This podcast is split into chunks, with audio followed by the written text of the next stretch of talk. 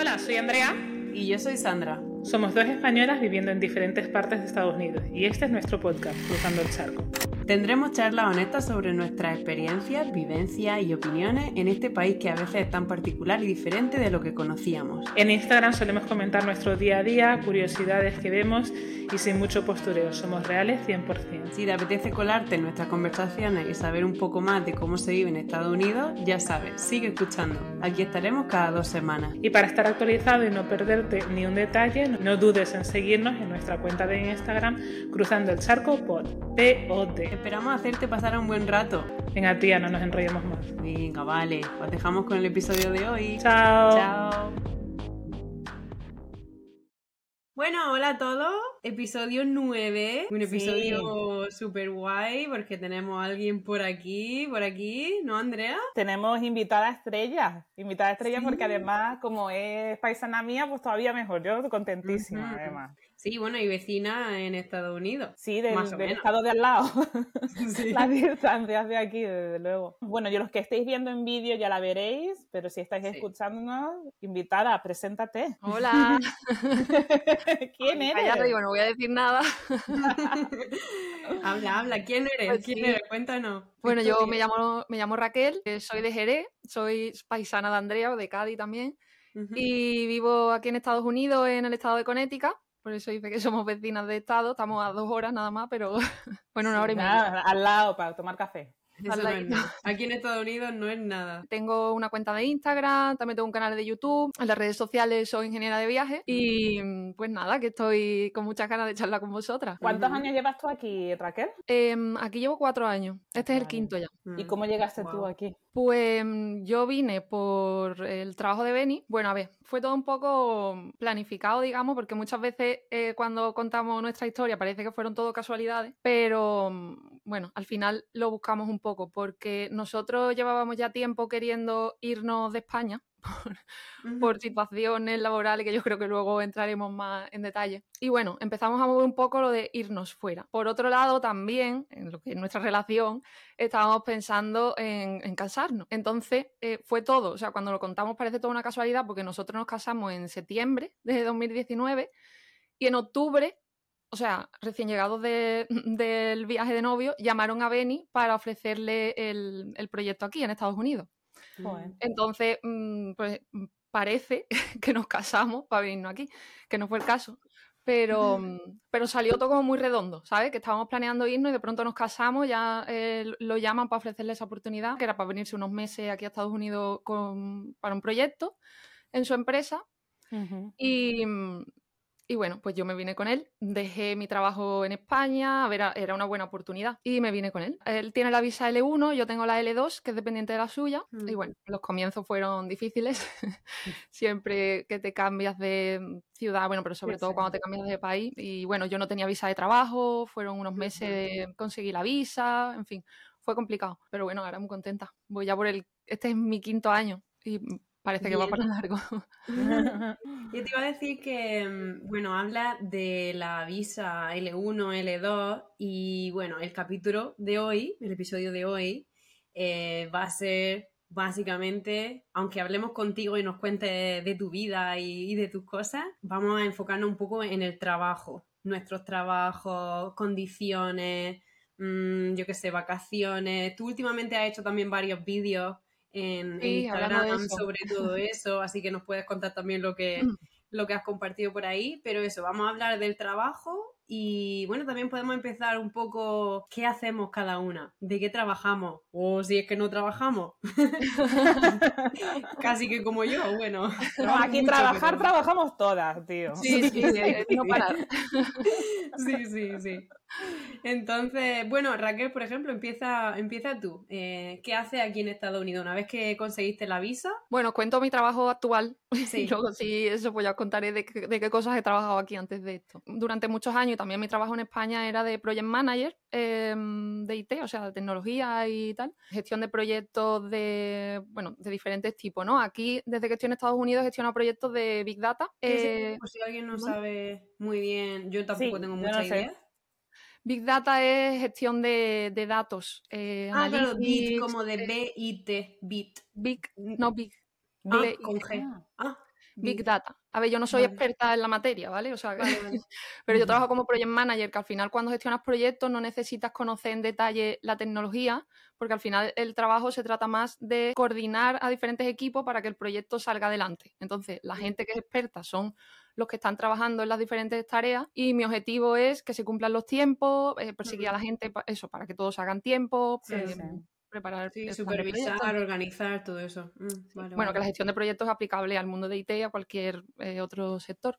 claro. Y mm, desde hace unos meses, en junio así, eh, me han hecho responsable de seguridad de aplicaciones, que esto es un mundo totalmente nuevo para mí, el tema de la seguridad. Pero bueno, la verdad que estoy muy contenta, estoy aprendiendo un montón y, y nada, pues ahora me dedico a eso.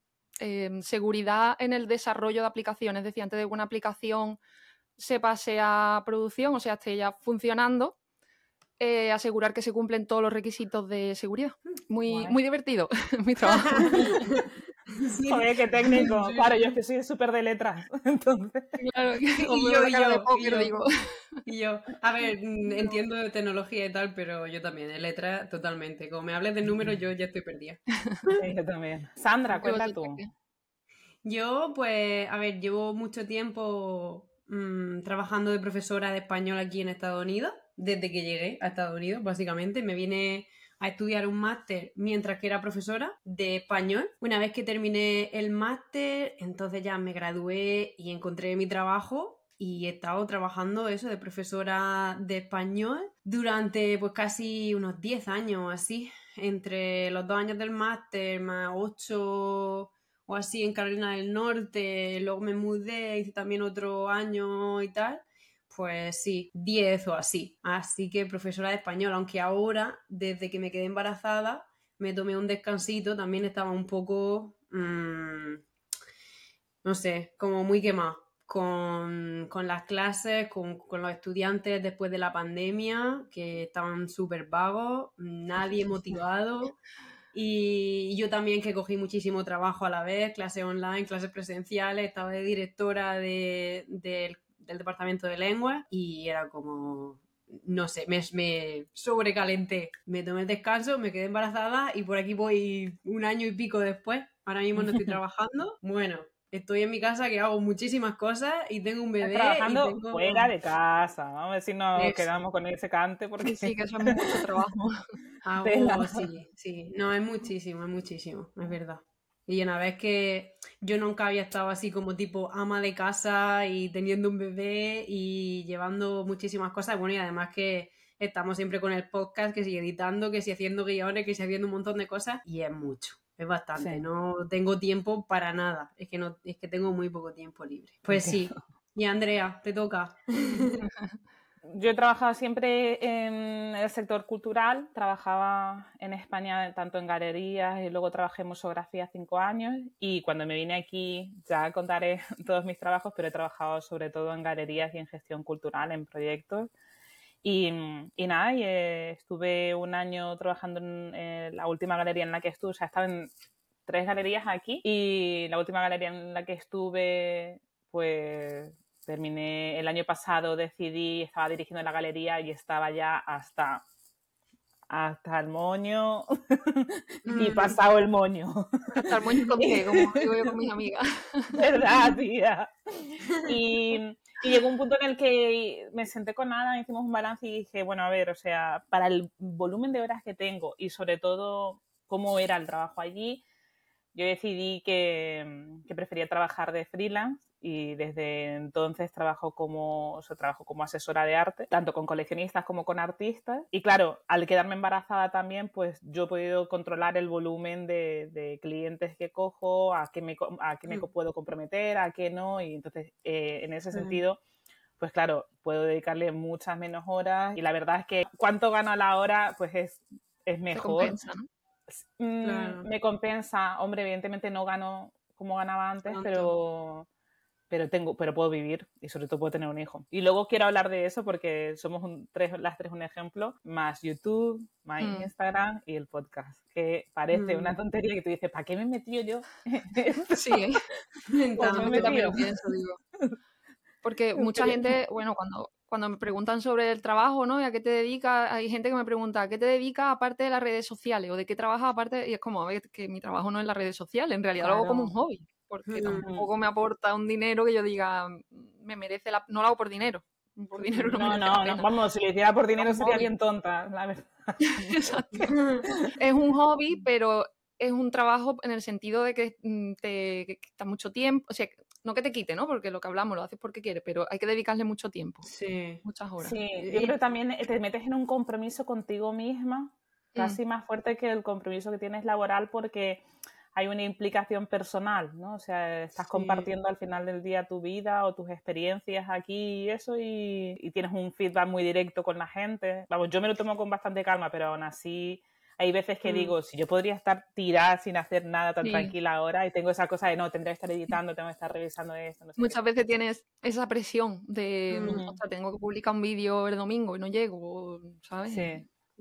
Tiene, estaba pensando, te iba a decir Raquel, eh, ¿piensas que en algún momento si tu cuenta creciera mucho, mucho, podrías vivir de eso? Yo lo veo muy difícil, mm. porque o sea, no sé, ¿eh? porque no sé realmente cómo funciona ahora mismo, por lo menos el nivel que estoy, no sé hasta qué punto o qué cantidad de dinero puedes ganar con YouTube. Mm. Tendría que ver un poco también las implicaciones, porque lo que estamos hablando, ¿no? Eh, yo en mi trabajo tengo presión, pero hasta cierto punto, y luego tengo mis vacaciones, y no sé, no sé hasta qué punto el dedicarte a esto es una especie de esclavitud que no te deja nunca desconectar, eh, porque si ya lo es, cuando no, cuando no dependo de ello para vivir. Ya, si acabas dependiendo de eso económicamente, eh, no sé, me, da un poco de miedo en ese sentido. Luego, luego, también es verdad que es una cosa que me gusta, entonces igual si tuviera la oportunidad es algo que merecería la pena aprovechar. Pero no sé, creo que si llegara ese momento me lo tendría que plantear muy bien si de verdad quiero dejar de lado mi, carrera profesional, que es a lo que yo me dedico, para dedicarme a eso. Claro, claro. Sí, yo creo lo mismo. A mí aparte es que me gusta mi trabajo. Yo, yo alguna vez lo he pensado y eso, ¿no? Como de ves a gente que tiene muchísimo volumen de visualizaciones y eso y que pues que ganan bastante pasta y pienso, yo no sé si yo querría dejar lo que yo hago, que es mi profesión y que es lo que me gusta por hacer esto. Mm. Y luego por otro lado, la libertad que yo tengo de decir, mira, pues no publico, pues no publico, no pasa nada. como hace un mes y pico que dije, pues cierro el chiringuito porque a mí no me compensa ahora mismo eso esa libertad. Sí. Como mucho te van a llegar a tres a exigirte. Claro, pero no me vas a decir? O yo qué sé, no, no, me gusta cuando haces vídeos de esto, ya, pero como es el que yo quiero hacer, pues lo hago, ¿no? Eh, pero ya, yo creo que las tres empezamos como algo casi para nuestros amigos y nuestra familia y un poco por, por simplemente por compartir porque estás sola, porque estás lejos. Y ya sí se convierte en un trabajo dejaría de ser ese outlet, ¿no? Esa, sí. Ese Igual deja de gustarte tanto. Claro. Porque yo también me gusta compartir la experiencia porque también veo que a mucha gente le sirve de ayuda. O sea, aparte de que es un hobby para mí porque me gusta, edita vídeos y eso. Hmm. Eh, veo que mucha gente le sirve de ayuda, entonces yo encantada de ayudar y cuando la gente me pregunta yo intento responder, hay veces que no sé, no tengo respuesta porque también yo cuento mi experiencia, o sea, yo no soy experta en visas, no soy experta en, nada de esto. Entonces yo siempre cuento mi experiencia. Volviendo un poco al tema de lo de los trabajos aquí, queríamos hacer un poco de comparación ¿no? de, de, lo que, de nuestra experiencia, porque todas hemos trabajado en España, todas hemos trabajado aquí. Yo además, si queréis, os cuento mi experiencia trabajando en Dubai, que eso ya es, eso, es eso es isla mágica. Pero hablando, por ejemplo, de horarios, Raquel, ¿tú qué, qué, diferencia más fuerte has notado con el tema de los horarios aquí en comparación con España? Bueno, te voy a decir la principal diferencia, es una diferencia grande eh, en cuanto a los horarios, porque en España, bueno, yo empecé trabajando en Abengoa, no sé si... Hombre, claro que conozco a Abengoa. Pero lo conozco. Andrea es que claro, es que vosotras sois de allí, sí. bueno, para los que no seamos, para los que no son de allí, era la empresa multinacional más importante, más grande de Andalucía y la sede estaba en Sevilla y bueno, tenía sede por todo el mundo, por aquí en Estados Unidos, en México, Brasil, en fin, por todo el mundo. Era una empresa... ¿Empresa de qué? Muy gorda, de energías, energías ah, renovables, eran de, energías, pero, tenían de todo, tenían de todo, tenían todo tipo de gente. Yo trabajaba en IT. al final cualquier empresa necesita un departamento de IT, porque mm. todo, todas las empresas tienen ordenadores, tienen aplicaciones. Pues yo estaba en la parte de IT. Y yo empecé ahí como becaria. Y esto es de película de terror, vamos. Eh, claro, yo empecé de becaria, era mi primer trabajo y mm, empecé de media jornada, que era porque se supone que eh, yo todavía estaba terminando eh, la carrera. O sea, yo ya había terminado, pero cuando empiezas de becario, pues mucha gente todavía está terminando, la carrera, entonces se empieza siempre como con media jornada. Y trabajaba en teoría de 8 a 1. Pero en Abengoa tenían la política de, mm, bueno, la llamaban explotación del siglo XXI. A los que estábamos de media jornada nos obligaban a hacer la jornada completa por 500 euros. que cobraba y tenía que trabajar entonces de, de, 8 a 5 y además nos obligaban a todos los empleados a comer en el comedor de la empresa, aquello era como un campus. Sí, es verdad, me acuerdo de eso, tío. Se llamaba Campus CPA, Campus eh, Palmas Altas y lo llamaban Centro Penitenciario, Penitenciario de Andalucía. Así se le conocía. Pues nos obligaban a comer en el comedor de la empresa, o sea, no podías ni llevar tupper, ni podías salir fuera a comer. Y además, cuando tú ibas al comedor para pagar, pagabas con tu tarjeta de empleado, o sea, que ese dinero te lo descontaban de la nómina. No es que tú pagaras, o sea, te lo descontaban de la nómina. O sea, que al final yo que cobraba 500 euros, pues acababa cobrando 400, que al final al mes eran como unos 100 euros. Madre mía. ¿Cuál era la consecuencia de no comer allí? Pues que te echaban. Vamos, hubo gente que hizo como una mm, manifestación o reivindicación el día del tupper y esa gente fueron a la calle. Me acuerdo de eso, tío. Qué fuerte. sí, sí, es Porque yo no trabajaba en Abengoa, pero, pero trabajando en Sevilla, todos conocíamos gente de Abengoa. Claro, Todo el mundo trabajaba allí. O sea, todo el mundo. Yo de mi carrera había muchísima gente trabajando allí. Y fichabais también en Abengoa, ¿verdad? Bueno, que si fichábamos, la hora de entrada era, o sea, la hora límite era entre 8 y 8 y media, o sea, el límite era 8 y media, ¿vale? No podías entrar más tarde de las 8 y media pues había gente corriendo, literal, porque si fichabas a las 8 y 31, te llegaba un correo automático a ti, a tu jefe, y era como un aviso, que a los tres avisos era motivo de despido. O sea, que yo era patético. Yo nunca he corrido, ¿vale? Porque yo digo, mira, que me echen, pero yo, no voy a correr aquí por un minuto. En fin, aquello era horrible, horrible y además lo de los horarios, esto cuando estaba de media jornada yo tenía que trabajar hasta las 5, pero cuando me hicieron, cuando me terminó esa beca, me volvieron a hacer otra beca de jornada completa. Y entonces ahí me tenía que quedar hasta las siete y media. O sea, de 8 a siete y media todos los días. Sí, hombre, y me queda dormir también. sí, bueno, lo que me faltaba. Y eso no estaba, evidentemente, no estaba como estipulado. Tú eras hasta las 5. No, por mi contrato era añadieron. horario, pero, pero nos reunieron a el director de recursos humanos, nos reunió a todos los becarios para darnos una charla, una especie de charla motivacional de esta que te hacen en las empresas para comerte un poco el coco, de bueno, esta es la mejor empresa de Andalucía y tenemos que darlo todo. invirtiendo en vosotros, estáis invirtiendo. Eso aquí en, Estados Unidos es un pep talk. Sí. ¿Y eso qué es? Pero bueno, sí. Un pep talk, lo mismo, una, charla, es una, es lo que tú me estás diciendo, es una charla de venga, vamos, venga, que somos ah, los mejores y venga, a tope. Claro, pero es que con 22 años, 23 años te lo crees. Claro, eh, tú acabas de salir de la universidad, es verdad que estás en una empresa que es top en Andalucía, no había trabajado en ningún otro sitio, pues yo decía, joder, pues venga, vamos a hacer. Además, todo el mundo lo hacía, entonces, como no lo voy a hacer yo, me van a echar. Claro, es que esa es la frase, eso de todo el mundo lo hace, ¿qué voy a hacer? Exacto, pero lo más grave es, bueno, el campus Palmas Alta estaba a las afueras de Sevilla. Yo vivía por Viapol, ¿no? que está más en el centro, y eso estaba a las afueras. Entonces tenían como autobuses lanzaderas que salían de diferentes puntos de la ciudad. Así que yo iba a trabajar en el autobús de la empresa. Y el autobús salía, el, de vuelta, a las siete y media de la tarde. Entonces yo, para coger el autobús, tenía que salir a las 7 y 20. Claro, yo fichaba a las 7 y 20. Ah. Pues me llamaron de recursos humanos, me llamó el director, tú imagínate, yo de becaria, a mi primer trabajo, yo me cagué, digo, me, van a echar, siempre el miedo también en España, me van a echar. Claro. Pero, pero dime tú a mí que el director de recursos humanos tenga que perder su tiempo en este tipo de cosas, ¿eh? Me llamaron para preguntarme que por qué me iba a las 7 y 20, cuando me tenía que ir a las 7 y media. Entonces yo le expliqué lo, del autobús. Digo, mira, es que no tengo otra forma de llegar a mi casa. Bueno, vale, tal, eh, lo entendemos. A la semana siguiente mandan un comunicado, eh, nuevo horario de autobuses. Y el autobús cambiaron el horario a, las 8. 10 minutos. No, ah, a las 8. Entonces ahora me tenía que dar ya hasta las 8. Y ya, bueno, porque yo a Beni lo conocí en Abengoa. Ah, Así que los dos ya estábamos muy quemados y decidimos, decidimos irnos. Bueno, luego no me voy a enrollar mucho, ¿no? Pero estuve cuatro años viviendo en Barcelona. Tuve, luego tuvimos dos años en Madrid. Y siempre ha sido igual. O sea, yo he trabajado normal hasta las 7 o las 8 de la tarde si no había días que hasta las 10 a las 11 de la noche y eso era mm. mi día a día. Entonces era agotador por un sueldo que no, no, a mí no, bueno, a mí no me merece la pena ese horario ni por el mejor sueldo del mundo. Pero llega un punto, o sea, yo, yo llego a un punto eh, cuando estaba en Madrid que mm, eh, me dio ansiedad, me dio eh, una crisis de ansiedad, un ataque de ansiedad, me tuve que dar de baja, estuve de baja un montón de meses y, yo creo que fue un cúmulo porque es, ¿vale? Porque no es solo el horario, es, estoy trabajando un montón de horas, el salario no es, vivo al justo, porque mm, al final yo me fui de Andalucía, me fui a Madrid, Barcelona, pensando que me iba a tener un mejor sueldo, al final la vida es más cara y no compensa tanto. Entonces, estoy aquí trabajando como una esclava, em, el salario tampoco es, eh, eso, pues vivo al justo, no estoy ahorrando nada. El trabajo tampoco me encantaba, ¿sabes? Era como un poco frustrante todo. Y empecé, pues lo típico, ¿no? Que llegas a la oficina, te pones delante del ordenador y empiezas, esto es una mierda, no sé qué.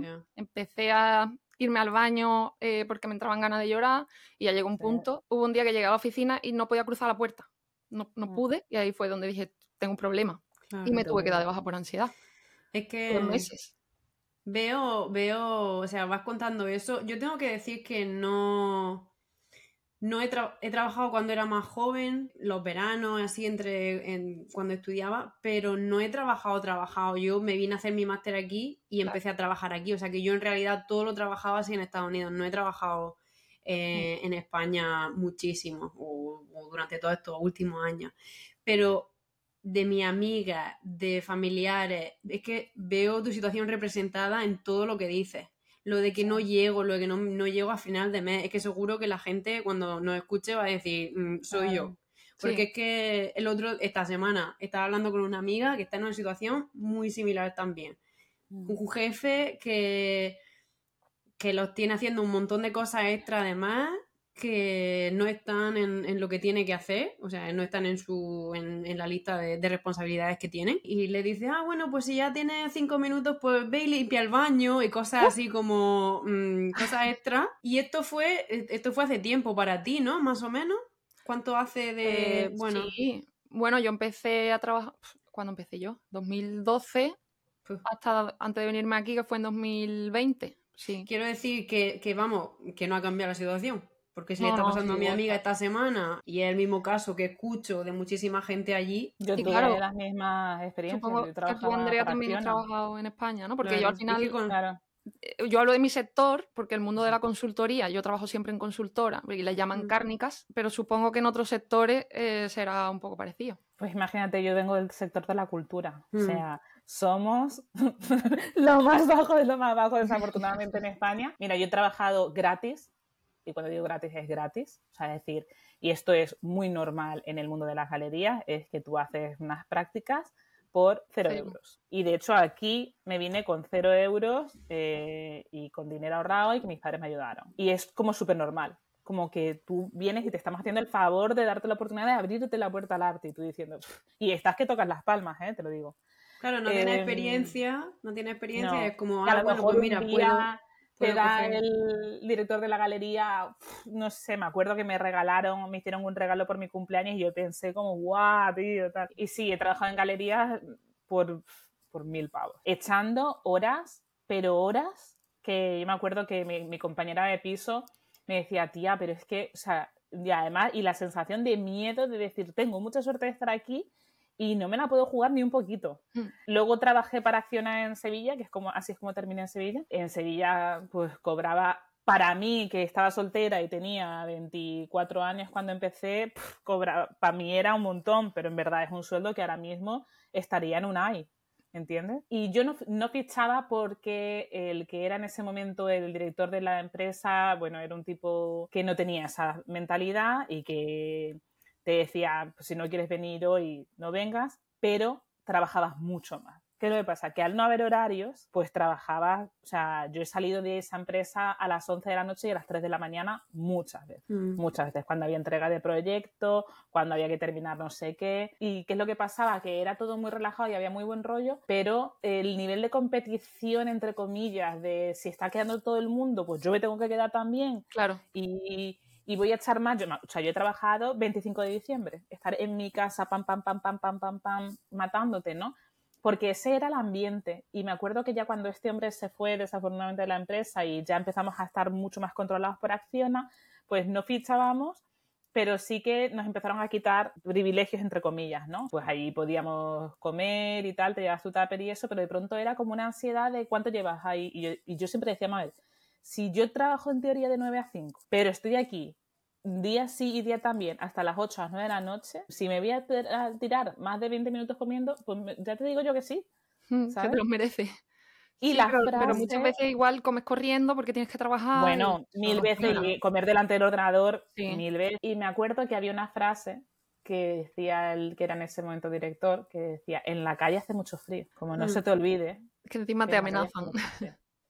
¿Sabes? Mm. Es como, yo no digo nada, pero estás trabajando para Acciona como toca las palmas, ¿no? Y bueno, en Dubai ya yo me fui para Dubai con Acciona y ya en Dubai fue un nivel de, de, sin Dios espectacular y por eso dejé la empresa, ¿no? Pero siempre ha sido así, esa cosa de, de fichar. Yo no he fichado nada más que aquí en Estados Unidos, ¿eh? Pero es verdad que era fichar y mm, el minuto siguiente estaba cobrando extra. a mí me yo siempre decía, claro, yo siempre decía, coño, casi prefiero fichar y que me paguen todas estas horas, porque cobro lo mismo y trabajo mm, tres veces más de lo que pone en el papel, pues hazme fichar y págame hasta las 9 de la noche, las 10, las 11 y las 3 de la mañana. Yo lo digo siempre, o sea, yo no vuelvo, yo he tenido muy mala experiencia en ese sentido, ¿no? De, muchas horas, eh, no, el salario no compensa. O sea, yo estuve con ansiedad unos meses que se me paralizó la cara, que, yo ahí ya dije, esto no puede seguir así, porque... Yo llegaría gente en mi trabajo así, en acción. Tuve suerte de que la cara luego se me puso bien, pero hay gente que tiene parálisis facial por ese tipo de cosas y ahí fue donde dije, eh, o sea, no más. Cuando ya me incorporé a trabajar, yo cambié de empresa, empecé a trabajar en una Big Four que, como donde me estoy metiendo otra vez, pero ¿qué hago? O sea, tengo que trabajar. Pero claro, yo ya me tomaba las cosas de otra forma. En esta empresa eh, yo trabajaba en oficina de cliente, o sea, yo tenía que trabajar de 8 a 6, ¿vale? Ese era mi horario y el cliente respetaba mucho el horario y, yo hacía mi horario y bien, pero eh, mi empresa me obligaba que cuando yo salía de la oficina del cliente me fuera a la oficina de la empresa, que estaba en la otra punta de Madrid, a trabajar allí en propuestas y a, colaborar un poco en otros proyectos y allí la gente se quedaba hasta las 2 las 3 de la mañana. Y yo, que venía de mi, de mi problema de, parálisis ah. facial, yo no fui nunca, jamás. Y yo digo, mira, si me quieren echar, que me echen, pero es que ya mi salud está por encima de cualquier empresa, cualquier trabajo. Y yo a partir de ahí me empecé a tomar las cosas de otra forma. Siempre digo, yo no vuelvo a trabajar a España cuando yo me vuelva a mm. España, que quiero volver, será cuando pueda volverme y, no volver a trabajar. Supongo que, que habría que ver cuáles son las diferencias, porque estamos hablando de los trabajos de España y todo eso. ¿En qué se diferencian en realidad? ¿Cuál es la diferencia con los de aquí? Yo creo que, lo que, que lo que ocurre aquí es que muchas de esas circunstancias que hemos vivido en España, aquí te pasa y la gente está denunciando, pero Nada más que, o sea, dice, ah, sí, venga, denuncia, pim pam. Yo nunca he denunciado, pero me han dicho mil veces que denuncie cosas que te dicen, normal, que me, me, supone más trabajo ir allí a que decirle, no me da la gana. Y sobre todo hay muchísimas cosas que aquí no se pueden decir. O sea, si un jefe aquí te dice en la calle hace mucho frío, como nos lo ha dicho mm. nosotros abiertamente el director de la empresa, eh, cuidadito porque, porque vas a tener problemas y problemas serios. En la última galería yo dirigía, tenía un equipo de 10 personas a mi cargo. ¿no? Me acuerdo que en una ocasión llamé la atención a uno de ellos y yo intentaba siempre medir mucho mis palabras porque le tengo un miedo aquí a cómo son las cosas. ¿no? y este tío la cagó mucho con un tema que podía costar mucho dinero y, en fin, es, mm. una cosa muy delicada. ¿no? Y yo le llamé y le dije, oye, pero, que yo, pero ¿cómo se te ocurre? Y, y, tal, y le dije, además... A veces me pasaba, ¿eh? Que estaba hablando y decía, ¿que yo? ¿Qué? pero como no saben lo que es, pues no quedaba claro. Eh, pero, pero sí que... Hacho. que yo que son 25 mil dólares. pero no, pero sí que, pues en ese momento sí me puse serio y le dije, mira, esto ha formado parte del entrenamiento que has firmado, como que lo entiendes, y eso no puede ser. Y la respuesta de él, claro, a mí me dice eso un superior en España y me cago, ¿sabes? Y pienso, ostras, tengo que echar más horas, tengo que hacer no sé qué. La respuesta que yo tuve fue, me está sonando a reprimenda como que me estás regañando. Espero que no sea que me estés regañando y yo pensando como que... Pues sí. Eh, sí, lo es, claro que sí, porque las cagado. O sea, era como... Y yo, cuando yo le decía, vale, pues entonces vas a tener que hacer entrenamiento extra, que eso era horas, ¿no? O sea, después de cometer un error muy grave y que esto era porque tenía, porque, o sea, para suplir el error me dijo que, que, esas horas entonces él las iba a cobrar como extra. Claro, o sea, yo en mi cabeza de españolita, mi cabeza hizo Claro. ¿Cómo, cómo? Eh, claro, claro, o sea, como las diferencias de decir, en reclamar, pues eso, tus horas extras, reclamar mm, que tu horario, oye, mira, yo es que no tengo que estar aquí antes de las 8 en mm. punto. Mm. O yo, ¿sabes? Y cuando cosas que tú dices, yo ni me planteaba, ¿no? Que aquí las hago en los trabajos diciendo, bueno, que no me cuesta nada hacerlo. Y la respuesta de los equipos de, de, la gente americana es, no, yo es que esto es not in my scope, que es la, frase entre ellas, o eh, yo es que ya, yo ya he salido. Esa es la principal diferencia que veo yo. Eh, bueno, aparte del horario, ¿no? Yo aquí hago mi horario, pues ya que hablábamos de los horarios, es verdad que sí hay días que hay un pico, pero es algo como muy. Son excepciones, ¿vale? No como en España, que es lo normal. Y entonces cuando son excepciones, pues no te cuesta. Y aquí la gente, o sea, yo he visto, he visto, vamos, veo gente que en su agenda tiene el out of office, ¿no? Que es como cuando te vas de vacaciones, antes de las 7 y después de las 4. Es como, yo trabajo de 7 a 4 y fuera esto, estoy out of office. O sea, ni me llamen, ni me manden un mm. email. Y a la hora de comer también se lo bloquean. y, eso es, eso, vamos, eso es sagrado. Pero eso, eso lo hacéis. Yo no, yo no lo hago. No. yo no lo hago, debería, pero no lo hago. Yo llamé a mi jefa en una ocasión que saltó la alarma de la, de la, galería y en ese momento yo estaba, o sea, ella era en ese momento directora y, y yo en ese momento era, pues digamos, la directora suplente en esa galería y me, le dije, mira, que es que ha, soltado, ha sanado la alarma, mm, yo además llevaba creo que un mes o dos meses ahí y me dice, eh, estoy en la peluquería y le digo, mm, no sé, de qué estamos hablando, nos vamos a dar datos random, ¿qué es lo que ocurre? y le digo, eh, ya, pero que ha saltado la alarma y me dice, vale, solucionalo. Eh, eres tú la que está ahora en este. Eh, Yo no estoy trabajando, que me estoy haciendo las mechas, no me moleste. no, no, literal me dijo que estoy haciendo las mechas. Y yo diciendo, vale, pero yo llevo dos meses aquí, nunca había tratado con la alarma, ¿qué hago? Me invento el código. de aquí ya, mandame un WhatsApp con el código de la alarma. Nada, o sea, la respuesta fue esa, ¿no? Es decir, y luego ella vino y habló conmigo y me dijo, porque yo esperaba como ciertas disculpas y me dijo, es que el problema lo tienes tú. Y me tuve que callar porque tenía razón. Yo iba a decir que, que, yo peco o he pecado todo el tiempo que he estado de profesora en trabajar muchísimo más. Sobre todo cuando estaba soltera, era como, a ver, si no tengo nadie que me está esperando en mi casa, pues voy a quedarme, pues me quedo aquí, termino de corregir esto y yo mm, vivía, yo salía, he salido de noche, bueno, lo he puesto en Instagram cuando empecé la cuenta de Instagram, salía de noche muchísimas veces. De hecho, en mi universidad es un poco aquí somos todos familia, te queremos mucho, etcétera, pero métete en este comité, métete en este comité y métete en esto y puedes hacer también de consejero para los estudiantes que se van de aquí a la siguiente universidad y puedes y yo he estado ya te digo, es que siempre ha sido un muchísimo, muchísimo trabajo porque yo he estado pues como en, yo qué sé, en cinco o seis comités diferentes a la vez. Entonces. Contrata una española, te va a salir. Pero claro. también traemos esa cultura ya interiorizada y nosotros lo hacemos porque lo consideramos normal. Claro. No, y el miedo interiorizado, yo creo que el miedo también. Claro.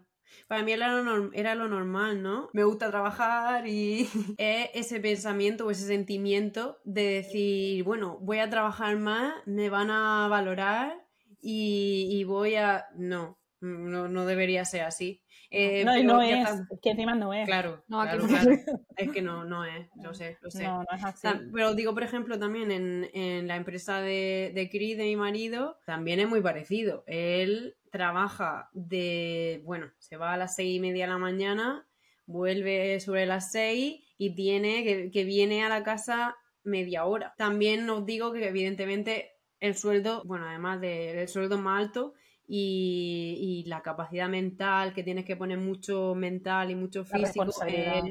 El, tema, claro, y responsabilidad es como de los, de los más, sí, de los supervisores más altos, digamos, con un rango así más alto en la empresa y, y es muchísimo, pero igualmente, o sea, es una muerte. Pero tío, pero es cultural, ¿eh? yo creo que todo, la forma de trabajar, cuando yo trabajaba con el Parlamento Europeo en Bruselas, yo siempre hacía la broma de que esta gente a la, hora del este se les caía el boli de la mano y ya no lo podían coger. Y teníamos la coña en Acciona que decíamos, que yo mira, pop, pop, ay, que no Se puedo, no boli". puedo ir para mi casa. ¿Sabes? Como riéndonos de los flojos que eran. Y era como, no, tío, es Mm. que eso es su horario, pues se piran, claro, normal, Mm. ¿sabes? Pero nosotros nos reíamos como diciendo, Buah, y si yo dijera que a las dos en punto me tengo que ir, ¿sabes?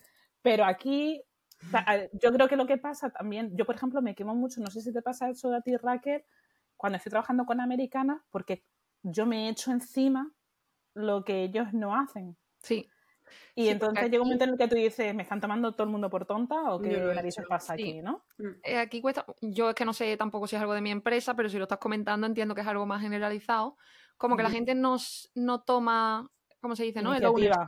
La gente no se hace responsable de, algo por iniciativa propia. Otra cosa es que tú Sí. le digas, mira, tú tienes que hacer esto. O lo que decías antes, ¿no? Yo, este, esta es mi parcela, este es mi scope, yo me dedico a esto, no me pidas que haga algo fuera de esto, porque no lo voy a Ujú. hacer. Y nosotros somos más de mm, que hay que hacer esto y no lo hace nadie, venga, yo lo hago. Eh, mm. que, mm, que me tengo que mover porque hay que conseguir el, el objetivo es este. Pues si para esto me tengo que mover, hablar con el otro, con el otro y tengo que dar mil vueltas, pues lo voy a hacer. Mm. Y aquí no, aquí no se van a molestar en hacer nada que esté fuera de lo que es su responsabilidad. No es, todo, Entonces- no es todo el mundo, ¿eh? Porque, por ejemplo, ya te digo, estas conversaciones que la he tenido con Chris mm, hace dos días y él es, de- es un poco como nosotros. Siempre he dicho que él es un poco más europeo que los americanos que conozco y es por eso, porque es verdad que si él toma la, in- la iniciativa y siempre está como, ¿esto cómo lo podemos hacer? En general no son así, pero No. que bueno que sí que hay gente, pues, por ejemplo, como él, que dice, venga, no, ¿con quién tengo que hablar? O esto cómo lo tengo que hacer, venga, vamos a solucionar esto. Claro que hay tal". excepciones, como en todo. Claro, claro. Claro, sí. Pero, pero en general es verdad que, que yo también lo he visto. Que hay mucha gente, yo también he visto la gente de son las 7, me voy a mi casa. Ya. Pero es que también, Mañana. en ese sentido, yo, por ejemplo, me he comido a lo mejor hacer algo que yo decía cada vez, pero yo, ¿por qué tengo que hacer esto? Pero no decía nada, porque, bueno, pues no lo hace nadie, venga, lo hago yo.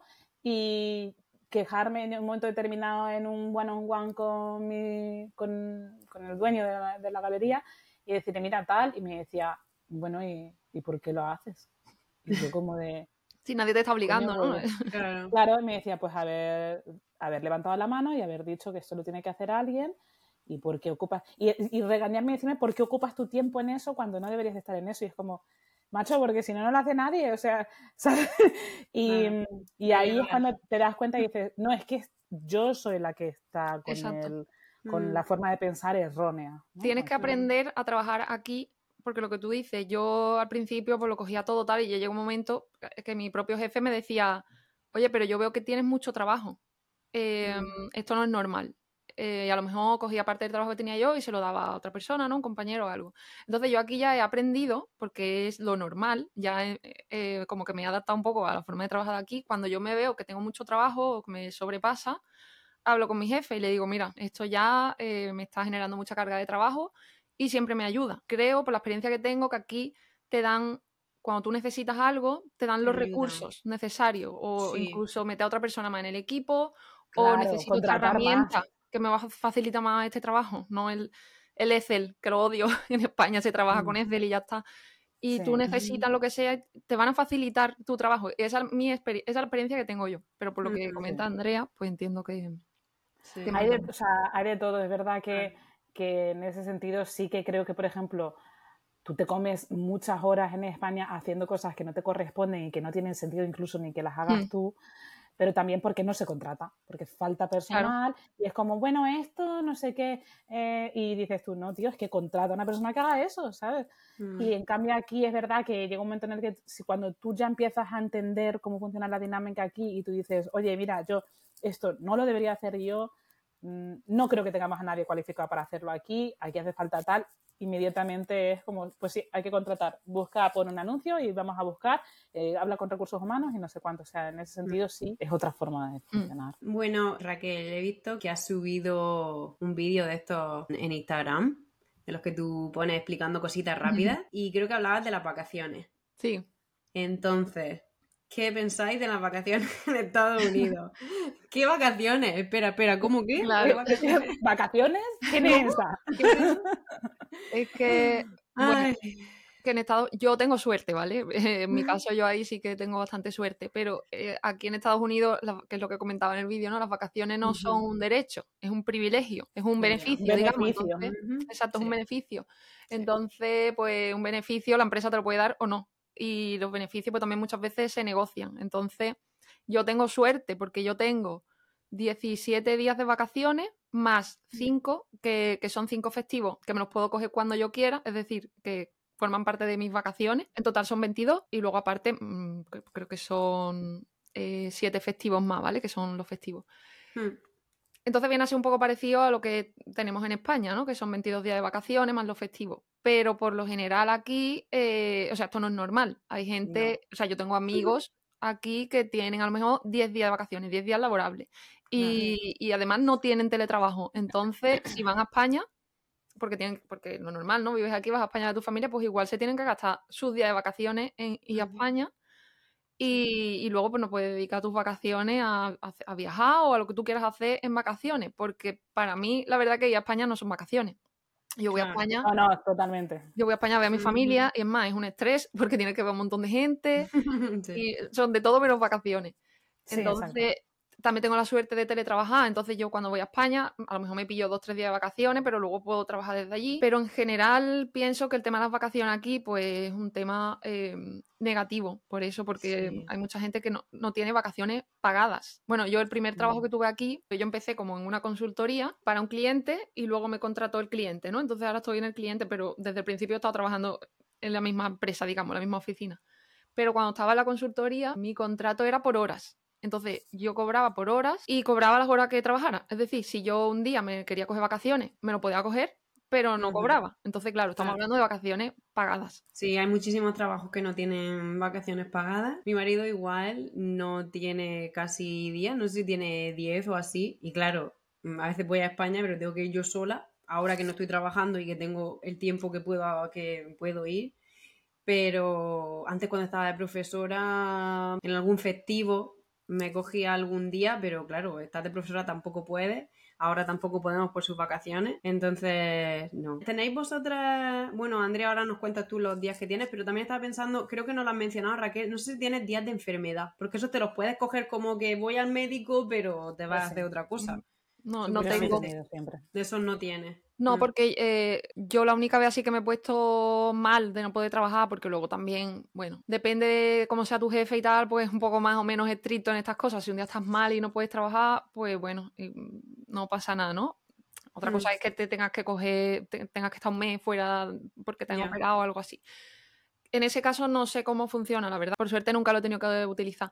Pero por ejemplo, cuando el tema del COVID, yo pillé COVID y tuve, estuve muy mal, bueno, con fiebre y eso, no podía trabajar. Y estuve dos días sin trabajar y además ahí era como todo muy protocolario, ¿no? Si tienes COVID lo tienes que decir recursos humanos por tema de control, de que no vas a la oficina. Y me dijeron que lo tenía que poner como sick leave, ¿se llama? O sick, no sé qué. Sick leave, y, yo pensé, bueno, pues lo pongo ahí, pero ya está, es porque tengo esa opción. Pero no, luego me lo restaron de mis días de vacaciones. y es como, claro, es que eso te pone mala o tienes que ir al médico o ya cuando tienes hijos. Imagínate de dónde sacas esos días. Es que yo siempre peleo las vacaciones en mis contratos con las galerías y además siempre decía, mira, yo no soy de aquí y yo tengo que poder ir a mi casa. Entonces, pues lo máximo que me han dado han sido tres semanas, de los cuales he usado un día. ¿En serio? sí, porque no se podía no podía, tenía demasiada responsabilidad, no podía ir. Yo he rechazado trabajo por eso, porque no podía irme en el verano a España, pues no lo voy a hacer. pues no. Y os voy a contar un caso curioso. Adam tenía dos, dos, semanas de vacaciones, o sea, Adam tiene dos trabajos, ¿vale? En uno de ellos tenía dos semanas de vacaciones al año y ahora le ascendieron y entonces con el ascenso ya no tienen ningún día de vacaciones. ¿En serio? sí, pero lo que le dan son dos cheques de vacaciones al año. Es decir, de pronto te sueltan una pasta en diciembre y en junio, que es como cógete los días o no. O mira qué bien te viene el dinerito, ¿sabes? Y te lo guardas y, sigues trabajando. Así es como fue, como por eso rechacé yo mi, lo que me propusieron. Me iban a ascender y dije, ah. y, perdía todo mi verano. Es que no entendí muy bien, o sea, eso quiere decir que como que te dan un bono, ¿no? Un bono una o dos veces al año y además es como y, te puedes coger vacaciones para que disfrutes este dinerito. No, no, no, no. No, no, no. Se, llama, se, llama, un, se llama un vacation check. Ah, que como te pago en vez de darte vacaciones, te pago. Claro, yo te ah. pago, imagínate que te doy en diciembre, mm, no sé, 6 mil dólares, ¿vale? Extras, que te, te, viene un cheque extra de 6 mil dólares. ¿Qué se llama vacation check? Que tú quieres cogerte dos semanas y usar ese dinero, vale, yo no te voy a pagar nada esas dos semanas, pero tú tienes ese dinero ahí que si lo quieres usar, que, pues lo usas. Que no, pues tú sigues trabajando y no te coges vacaciones y ese dinero te lo guardas. ¿Qué es lo que ocurre? Coño, pues que eso hemos hecho. no hemos ido a ningún sitio. Y, también es verdad que. Dinerito. Dinero, sí, claro, claro. Mm, bueno, también, a ver, yo estaba dando a luz, entonces tampoco era. Sí, que tampoco te cuadraba de vacaciones a México. Pero sí, entonces ya pues tú planeas con eso, ¿no? Entonces, por ejemplo, nosotros vamos a México en junio, pero que tú planeas porque dices, me viene el vacation check y tal, pero que la, la, la forma en la que está pensado es para que sigas trabajando, digamos, ¿no? Claro. Y te usas ese dinero para ahorrar. Claro. No sé si me has escuchado que estábamos todas riéndonos, pero he dicho antes de que tú dijeras lo de México, eh, mira si estábamos conectadas siempre, ¿eh? He dicho, mm, no te puedes ir de vacaciones a México. ¡Me voy! ¡Me voy! Es que estamos, todas hablando, riéndonos, pero mira, pero sí. Pues sí que me voy, hombre, porque hay que salir y que me dé el solecito, tío, que ya está bien, coño. Pero mira, sí que, por ejemplo, cuando yo, cuando yo dejé el trabajo en la galería, a, las, a los 10 días me fui a España. Hmm. Y yo ya tenía pensado el viaje, ¿no? Ya tal, pero fue esta cosa de decir, yo me quiero poder ir de vacaciones sin que me estés mandando un email, sin que me estés, ¿sabes? Eh, porque tengo esta responsabilidad, es una responsabilidad muy gorda y tal. Y, mm. y, y, una de las razones por las que decidí que por ahora no voy a trabajar para, ninguna, para ningún proyecto en concreto, que sé que volveré porque yo me aburro de estar sola. Eso es de decir, pues necesito días libres porque mi hijo está malo. Eh, mm. Y pues yo, yo, he tenido que irme a currar con mi hijo de fiebre hasta la bola, ¿sabes? Porque no podía hacer nada. Con Tomás con COVID, eh, con Tomás muy enfermo, ¿no?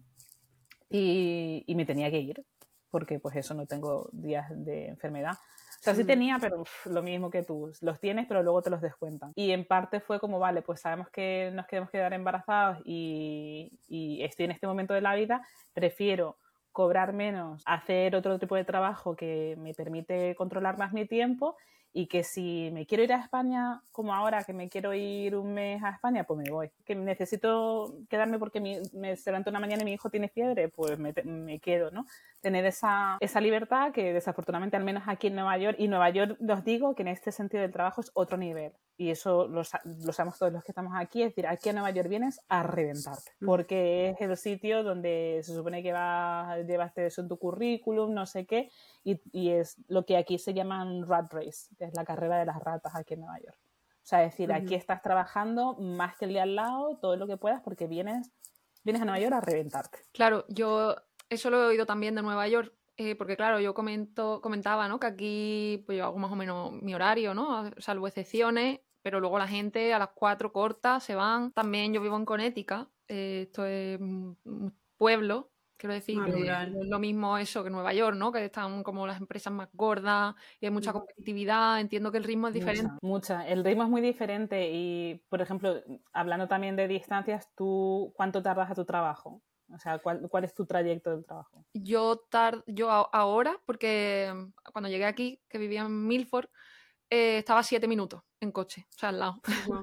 Ahora y antes, ¿no? Porque me he mudado un par de veces, eh, estoy a 20 minutos, que tampoco es ninguna locura, porque es que yo eh, cuando trabajaba en Madrid, que vivía en ventas y trabajaba en Pozuelo, tardaba una hora e incluso dos, dependiendo del tráfico. Y eso era, pues, pues, que si tardo dos horas ida y dos horas vuelta, perdió cuatro horas de mi día.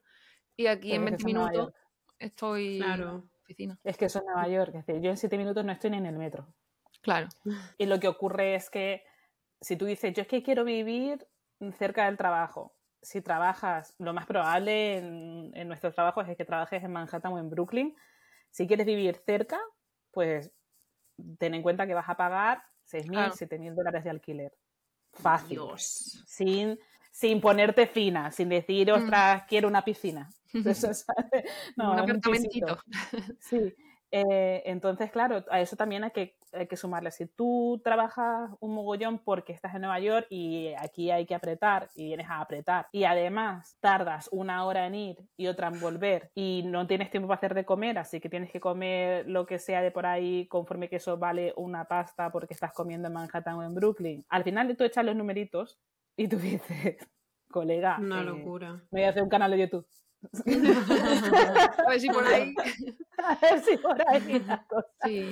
No, Mira pero sí que- es verdad que, que no, no, no cunde, vaya. Ben y yo nos estuvimos planteando, nos estuvimos planteando eh, irnos a Nueva York porque al final lo tenemos muy cerca, teletrabajamos mucho, pero nosotros vamos a la oficina uno o dos días en semana, entonces podíamos hacerlo perfectamente.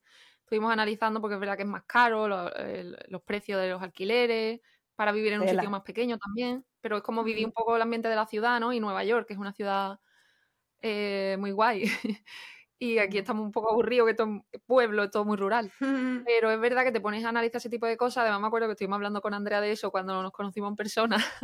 Sí, y yo creo que, ahí, que, lo, que lo teníamos ahí en duda. Yo de les decía, no, socorro.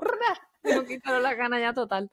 Es no, verdad que. la calidad de vida que tienes tú no tiene nada que ver con el que Claro, ¿sabes? claro. Y si dijeras, ostras, pues es que no puedo venir nunca, pero es verdad que también vosotros estáis ahí, que tenéis la posibilidad de ir a Boston, de Está ir muy a- cerca. ¿sabes? O sea, Mm, que, que no es que digas es que no, estamos aquí metidos y nunca vamos a salir, como Sandra, que está en Texas. Porque tú estás en San Antonio, ¿era? Sí, sí, en San Antonio. ¿Y San Antonio es rollo ciudad o es más así más pueblo también? Hay una ciudad como el centro, pero es que San Antonio es muy, muy, muy, muy, muy extensa. O sea, muy- una ciudad grandísima. Que por autovía es como una hora de punta a punta. en auto- o sea, yendo muy rápido. Es muy grande, muy grande. Pero eso ya te digo, hay un centro con edificios así tipo ciudad-ciudad y luego todo lo demás es todo muy plano. Sandra, ¿cuál sería tu commute si tú trabajaras en una universidad ahí en San Antonio? Claro, eh, eso iba a contar. Yo, por ejemplo, no he estado en ciudad ciudad tipo Nueva York, tanto en Carolina del Norte como aquí, yo creo que sería más como en Connecticut. O sea, yo he vivido cerca de la universidad porque estaba en el mismo pueblo en Carolina del Norte y estaba a 5 o 10 minutos, pero luego me mudé a la playa y estaba un poquitín más lejos y hacía media hora. Y aquí, digamos que vivimos en la afuera Chris está, vivimos en la afuera porque Chris está a 7 minutos de su trabajo, pero todas las universidades están, bueno, hay alguna por aquí medio cerca que he mirado y he solicitado, bueno, al principio cuando llegué, pero la- las demás están en el centro, entonces sería una media hora. Aquí a casi, sí, a casi todos los sitios del centro es media hora. Así que sería... Besao. Bueno, eso sin tráfico, eso sin tráfico, ¿eh? Ni tan mala. Con hora. tráfico igual a una hora llega, porque mm, sí, si me tuviese que ir ahora en hora punta o cosas así, sí, dentro de todo, ahora mismo estamos muy bien, porque ya te digo, Cris está aquí al lado. Y bien. Oye, y una cosa, bueno, precisamente ahora se está gestando quizás la posibilidad, no lo sé, de que pueda volver a España a trabajar, o sea, de que pueda tener una oferta de trabajo para volver a España Anda. interesante. No, los, no lo sé, no me quiero tampoco... No, una posibilidad. eso, porque Mm. está la posibilidad ahí. Y, y entonces inmediatamente ha sido, venga, títulos, no sé qué, tal. Y, y eso es una cosa que me llama mucho atención, que aquí me he encontrado mucha gente con puestos con mucha responsabilidad que no tienen ningún título de nada, pero la- a la empresa da igual. O sea, es decir, si vales y sabes lo que haces y me lo demuestras y tal, hombre, me- no para ser mínimo, médico, ¿no? ¿no? Es que Yo tengo... ni médico, ni abogado, ni tal, porque bueno, pues eso es otra cosa, pero, pero que se valora mucho eh, es decir, la capacidad real que tengas. O sea, Y la así como en. España hay esa Ujú. Titulitis, Mm. ¿no? Que yo no sé vosotras, pero yo he trabajado con mucha gente en España que tenía 27 máster y no sé Sí. qué, y luego trabajando Un era un inútil. Sí. Sí, el paquete de decir, tío, por favor, vete a estudiar otro máster y déjame en paz. sí. Y en cambio aquí he trabajado con gente que tú dices no tiene ninguna formación o muy poca formación formal, pero es un crack. Y la Yo empresa lo valora. tengo el ejemplo en mi casa. Claro, Chris. Chris se fue de su casa muy joven, lo hemos hablado hace tiempo. No hizo, no tuvo mm, al final muchos estudios. Después, bueno, él por la noche se sacó su, su educación básica y todo eso. pero él ha estado trabajando desde que era muy, muy, muy joven. Ahí ha ido ascendiendo, aprendiendo, sabe muchísimo, además lee muchísimo. Mm, es muy, de hecho, siempre digo, es de las personas más inteligentes que conozco y no tiene ni un título. O sea, quiero decir, título de. No tiene un título universitario, no tiene un máster, no tiene nada de eso. Y mira dónde está. O sea, él ha ido desde no tener nada, desde salir de su casa y tener cero. Bueno, mm, tuvo su hijo, trabajaba por la noche, por la mañana, mm, desde cero hasta donde está ahora mismo, que mm, pues tiene muy buen trabajo, tiene un buen salario y bien. Pero y Raquel, tú en tu sector que es más técnico, ¿eso también lo notas? No, eh, o sea, en mi caso sí que me pidieron el título y bueno, esto es otra película. A ver, sí que estoy de acuerdo en que en España hay más titulitis, ¿no? Porque eh, muchas veces hay gente que es que no tiene la oportunidad de, estudiar una carrera y también creo que en España, tal y como están enfocadas las carreras, no te preparan para el mundo laboral. Entonces, es todo como un sinsentido. y aquí veo, por ejemplo, que, trabajan mucho lo del speech. O sea, la gente comunica muy bien a la hora de hacer presentaciones. Eso en España no deberíamos trabajar mucho más. Entonces, como que sí, te piden título, pero que en realidad mm, a la hora de trabajar tampoco, hasta que no empiezas a trabajar, no, no, aprendes realmente. Esto, en España. Mm. Pero aquí, bueno, que no sé tampoco si a vosotros os han hecho esto, pero a mí me hicieron un background check. Y esto me lo han hecho en todas las empresas. A mí también, Fue una de las cosas, porque sí, a mí me pidieron el título y, mm, bueno, referencia de todos mis trabajos anteriores, el número de teléfono de personas, por si necesitan llamar, pedir referencia. Y, por ejemplo, a mi universidad llamaron, eh, porque me mandaron un correo de la universidad por la ley de protección de datos de España, diciendo, oye, me ha contactado tal empresa de Estados Unidos pidiéndome información sobre ti, por si podemos facilitar esta información y tal. Entonces yo sé que contactaron con mi universidad para verificar que yo realmente tengo el título, a pesar de yo haberlo entregado. Em, la referencia es muy importante aquí, todo el mundo te pide referencia y llaman, ¿eh? O sea, yo siempre. Yo he llamado, ¿eh? yo, he eh, llamado siempre, contratando. No me parece mal, ¿eh? Porque también en España es muy típico mentir en el currículum. Y claro, tú te tienes que creer lo que te está contando el que tienes delante y no me parece mal lo de pedir referencia en otro. Yo creo la referencia para mí, contratando para mí, em, era más importante las referencias que, los títulos. Claro. En mi sector en mi sector. O sea, si yo de verdad mm, puedo hablar con una persona que ha trabajado contigo y que da fe de tus capacidades y de tu compromiso y tu ética de trabajo, al final a mí lo que importa es que puedas, o sea, que sepas trabajar. ¿no? Y que, lo vayas a sacar adelante. En el sector educación se necesita el título sí o sí. Em, de hecho, es que contamos hasta cuando yo estaba en los comités de, otro de los comités que en el que estaba, de, para contratar a alguien nuevo, contábamos incluso los créditos, pero porque funciona así, los créditos que tiene de, pues yo qué sé, por ejemplo, profesor de inglés. Si has dado esta clase de inglés y esta clase de filología del inglés y tal, todos esos créditos cuentan y no te puedes, no puedes tener ni un crédito menos eh, mm. si no, no te contratan. O sea que. Sí, pero eso, es la academia, tiene sentido. Claro, claro. En al final también ahí un poco del sector. Yo es que, como decía, ¿no? mi sector es todo muy técnico. Entonces, yo, por ejemplo, ahora que mm. estoy con lo de la parte de seguridad y estoy buscando gente, ¿no? Porque estamos construyendo un equipo. Hmm. Eh, si yo voy a contratar a alguien de seguridad, necesito que sea experto en seguridad, necesito saber que tiene un título y que eso, ¿no? Que es experto. Claro. También depende mucho. Esto me importaba más, por ejemplo, el background policial, es decir, que no tengas ningún antecedente claro. penal porque estás tratando con cosas que valen mucho dinero. claro, claro, claro. Entonces no te digo que te lleves un cuadrito debajo del brazo.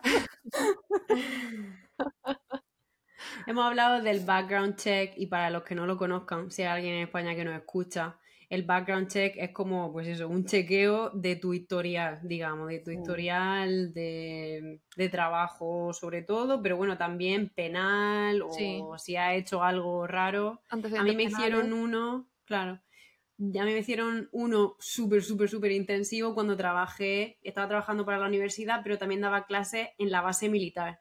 Y ahí me miraron todo y tenía una multa de como cinco años antes o ocho años antes, algo así. Y me dijeron, pero ¿y esta multa? Pues lo tuve que explicar lo que me había pasado. Y le dije, no, no, esto pasó, mm, recuperé, recuperé los puntos, tal. Bien, mm. pero, pero muy, muy, muy intensivo. Te miran hasta. Sí, a mí incluso me hicieron análisis de sangre y de orina, vamos. eh, porque, bueno, te hacen control de droga, en fin. sí. Tienes que ser una persona. Se lo hacen en, mucho, en muchas empresas que por si, yo qué sé, por si fuman marihuana o cosas así. sí, sí, sí. Eh, yo creo que también el tema de las referencias también está muy ligado con, el, con la normalidad con la que se cambia de empresa aquí o se deja un trabajo. Es mm. decir, en España mucha gente se mete en un trabajo esperando jubilarse ahí. Y tú dices, chiquito infierno.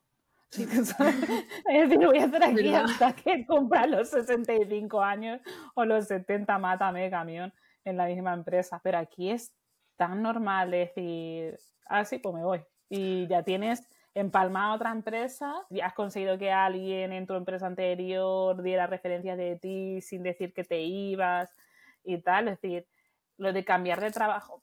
Em, hombre, mm, si cada seis meses está en un sitio da, mala impresión, ¿no? Sí, pero para mí, para mí siempre ha sido, si yo he hecho un año en una empresa, me puedo ir con tranquilidad, que siempre va a estar mm. bien.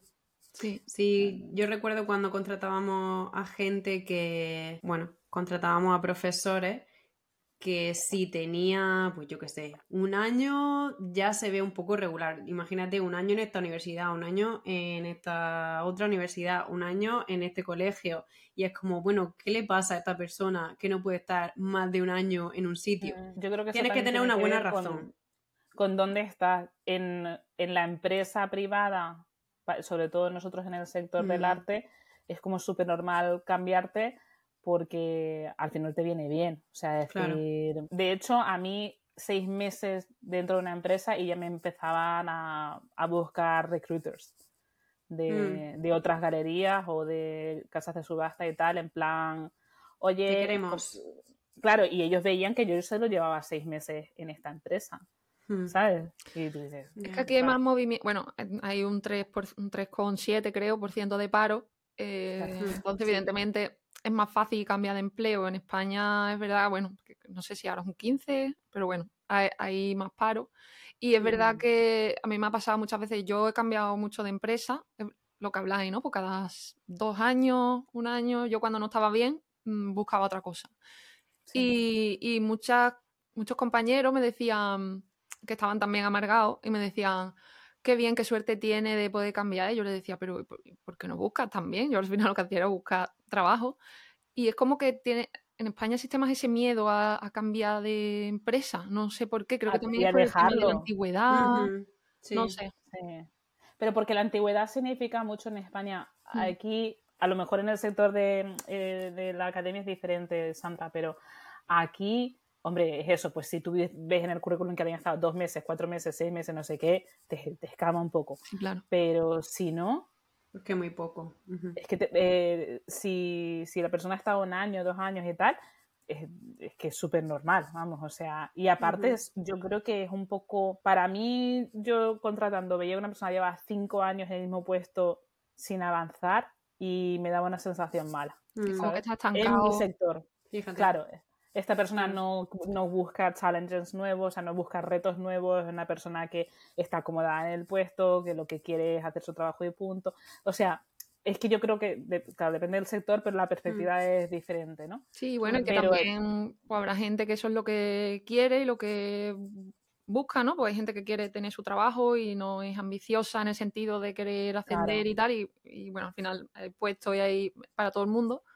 Pero pues dependiendo de lo que estás buscando, pues si tú buscas a alguien que sea proactivo y que te solucione un problema y todas esas cosas las tienes una dinámica y que tú no, tú no estás contratando para formarle, sino para que te venga a hacer a solucionarte cosas, a solucionar. entonces prefiero una persona así. Mm. Pero pero es verdad que ese miedo a dejar el trabajo, o sea, yo cuando, cuando yo me fui de mi empresa estaba en Dubai y claro, pues imagínate en Dubai estaba como me lo pagaban todo, no, no, pagas impuestos, o sea, y cuando yo dije que me iba, la gente, la gente de mi empresa, mis compañeros, mis amigos en España, todo el mundo diciéndome, pero ¿cómo vas a dejar un trabajo? Tú estás loca, eh, tal, y yo pensando, es que, porque me, o sea, me, abro un canal si tengo que estar aquí un día más, ¿sabes? Y me decían, pero bueno, pero, pero dejas el trabajo teniendo otro trabajo. Y es como, no, me vuelvo a mi casa. A mí me pasa igual. ¿eh? cuando llegue, cuando llegue a Andalucía, pues ya veré qué carajo hago. Pero por ahora me voy. Y, la, y, la, gente era, estás loca, como tú sabrás, no sé qué. Cuando yo me fui de la empresa, o sea, cuando me fui de esta galería, en cambio, fue como, como que daban por sentado que yo ya, que, o sea, que sí, que me iba porque era mejor para mí. vamos, mi jefe se lo tomó fatal, pero en general fue eso, ¿no? Y, claro, pero cuando eso lo decía a mis amigos de España, mis padres, ¿no? Mi padre, anda. Y yo decía, es que no pasa nada. O sea, yo, y yo podría estar dos años rascándome las narices y, me, y vuelvo a trabajar al, al, entorno laboral y nadie te va a decir, pero ¿qué has estado haciendo estos dos años? Como en España. Se entiende que, bueno, pues... Es que eso aquí es más típico también. Sí. A mí me pasó igual, ¿eh? Cuando me vine de España, porque claro, nos vinimos por Beni, ¿no? A Beni fue el que le ofrecieron el proyecto aquí y yo en mi empresa eh, lo o sea, pregunté si había la posibilidad de venirme con la empresa aquí, me dijeron que sí, pero que tenía que, bueno, ver, esperar a que surgiera un proyecto y me tendrían que hacer las entrevistas, o sea, al final no es te muevo, mm, ¿sabes? Uh un proceso. Y lo de venir era muy inmediato, a venir dijeron tienes que estar aquí mañana. Entonces yo no quería mm, quedarme en España, el aquí, ¿sabes? Relación a distancia, no. Así que digo, bueno, yo dejo mi trabajo y me voy y ya allí encontraré trabajo. O sea, es lo que te digo, ¿no? En Estados Unidos no hay paro, o sea, encontraré trabajo. Pues todo el mundo me decía que estaba loca, que deja mi trabajo para irme sin nada. Y bueno, es verdad, yo llegué aquí porque además no tenía permiso de trabajo. Ahora la L1 y la L2, la L2 ya te incluye el permiso de trabajo, solo cambiaron, por suerte, ya no hay que gestionar permiso, pero yo lo tuve que gestionar. Mm. Sí, ahora ya está asociado, o sea, tú ya tienes la L2 y puedes trabajar. Pero cuando yo llegué no, lo tuve que pedir, me tardó cuatro meses, Luego me costó mucho no encontrar trabajo porque mi visa es dependiente. Entonces, si yo hacía entrevistas para puestos de larga duración, no generaba confianza porque es como, vale, y si a tu pareja mañana lo mandan a España, tú te tienes que ir porque dependes de esa persona. Entonces a mí eso me dificultó un poco el proceso, ¿no? De encontrar trabajo. Pero, no sé, al final encontré. Quiero decir que no es para tanto. Eh, no sé, en España estaba todo el mundo preocupado porque yo estaba aquí sin trabajar y yo también, a ver, lo pasé un poco mal, ¿eh? tantos meses sin mm. trabajar. Encima eh, la pandemia, yo no hablaba con nadie, me iba a volver loca. Pero era un proceso de adaptación que tenía que pasar, yo lo tenía, mm. pero que no es para tanto. O sea, es eso, como que el hecho de dejar tu trabajo es. ¡Qué locura! Es que hay que pensar que, claro, o sea, a mí me han presionado, bueno, presionado, me han dicho muchísimas, muchísimas veces vente, porque el trabajo de, o sea, ser funcionario en España es lo más, ¿no? Y yo, solo el hecho de yo estar aquí en Estados Unidos haciendo vida en un sitio, en otro, viajando, sobre todo al principio más, eh, y me decían, hay una plaza en no sé dónde, eh, funcionario, y yo decía, irme a España, meterme en mi pueblo, ser funcionaria en una escuela para toda la vida, y era como, me quedaba como, y yo decía, mm, me lo voy a pensar, voy a esperar. Mm". yo imagínate, estudiando historia del arte, era como, dada por sentado que vas a hacer eh, oposiciones. o el doctorado y luego empezar a hacer mm, historias de puntos y de no sé qué para intentar quedarte en la universidad. Y yo es que lo tenía claro, pero como la luz del día de decir, yo no soy persona de oposiciones porque es que no tengo yo esa forma, no, tengo yo eso, ese tipo de... Pero aparte, es que no quiero. Si tú me dices, mira Andrea, mañana tienes este puesto que aquí vas a estar toda tu santa vida en el mismo puesto, en el mismo museo. Yo no quiero eso. Eh, y que puedes, puedes a lo mejor mm, subir de puesto tres veces, pero bueno, vas a estar en el mismo sitio, no sé qué, se me, me vuelvo loca. No soy esa persona, ¿sabes? O sea, eh, y nunca he tenido la cosa de, de querer ser funcionaria.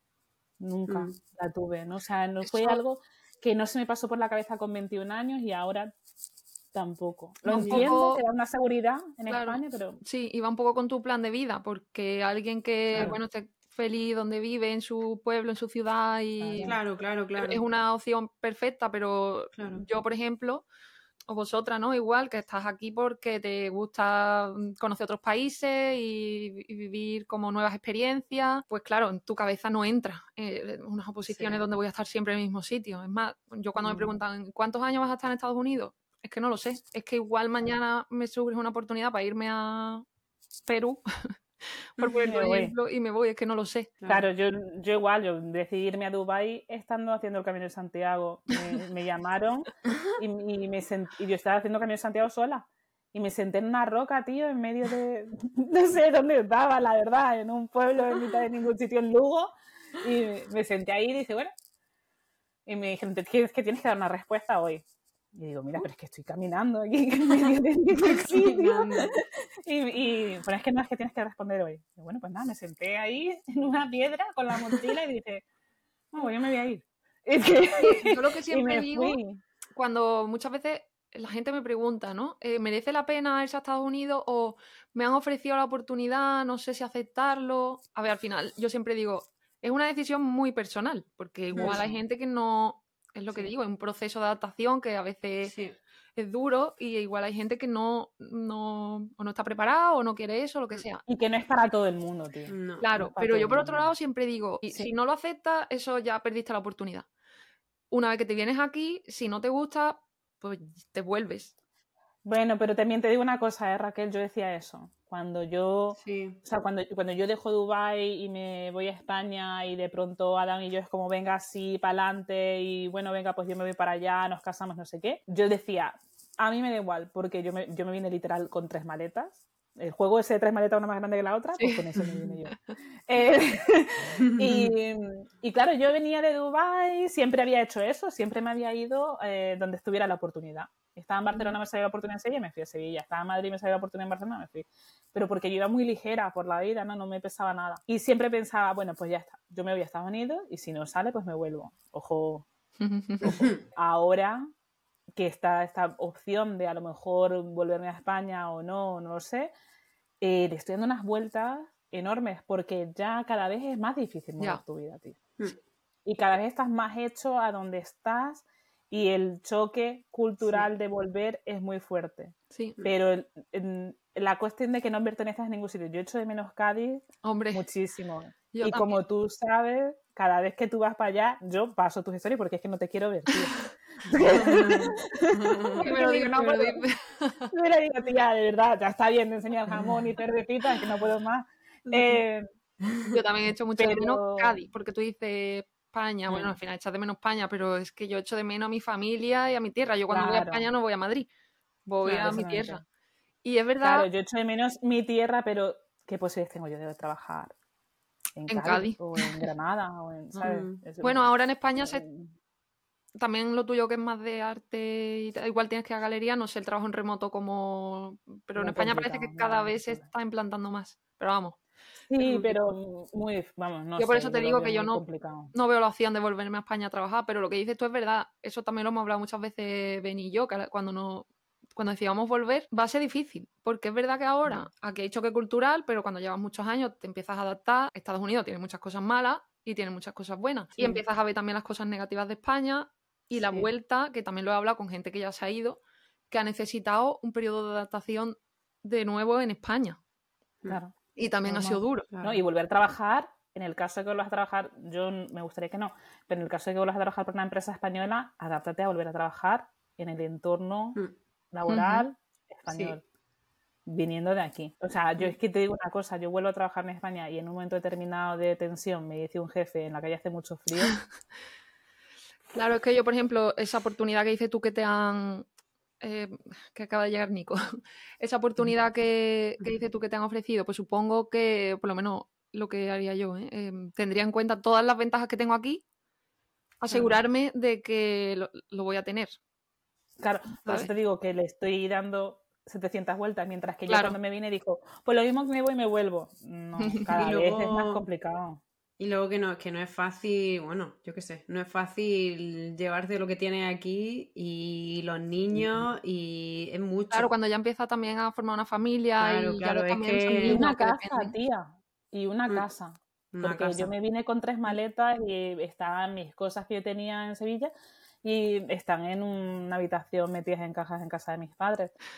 Pero ahora yo, es mi casa, esta es mi casa, un piso muy pequeñito, pero son, es la vida que he creado, ¿no? Es una sensación rara. A mí me pasa cuando vuelvo de. España, porque yo voy a Jerez y es como mi casa, yo la casa de mis padres la llamo mi casa. Em, pero cuando llego aquí, es como siento una tranquilidad de he llegado a casa. Y entonces mm, eh, muchas veces me genera como un conflicto interno de mm, siento esto mi casa y no sé, es como tú dices, ¿no? ¿A dónde pertenezco? Porque cuando voy allí también siento mi casa. Hmm. Es que no eres de ningún sitio ya. Bueno, Sandra, que lleva aquí más años que, que Dios. Yo seis. Yo no lo sé. Llevo Sandra, Sandra llegó aquí antes que Obama. Sandra aquí ya. No, eso sí. Desde el 2011. Yo el otro día me decía alguien hace un par de días, me decía, madre mía, con los años que llevas en Estados Unidos y no se te quita el acento murciano, ¿eh? Y yo, pues no, no tiene mucho acento. Y eso que tú estás sola, digamos. No se nos irá. Sí, aquí no tengo nadie para, para, hablar español. Igual que Andrea, que Adán es americano. Nosotros que estamos, Ben y yo, los dos andaluces, es verdad que alimentáis.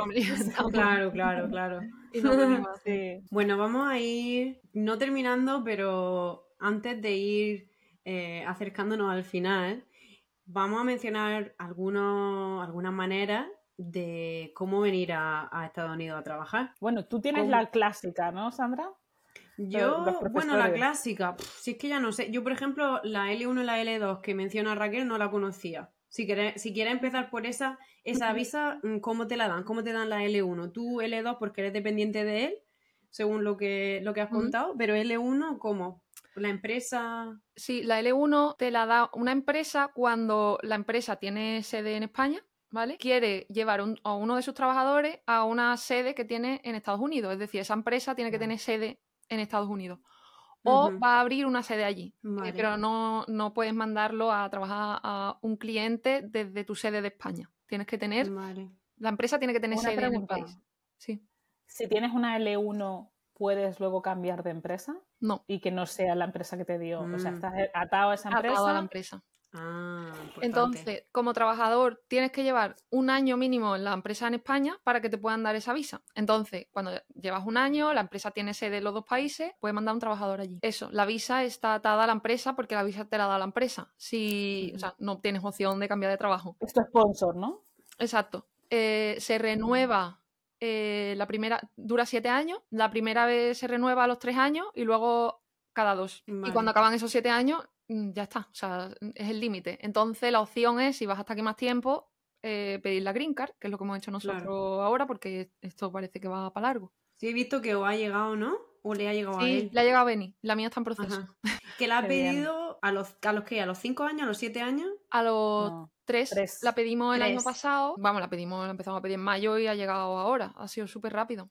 Y, y también lo pide lo gestiona la empresa. Es la empresa la que lo tiene que Sí, vale, vale. Sí, es tu patrocinador. Y ahora, que él, y ahora que él tiene Green Card, podría cambiar de empresa si quisiera. Sí.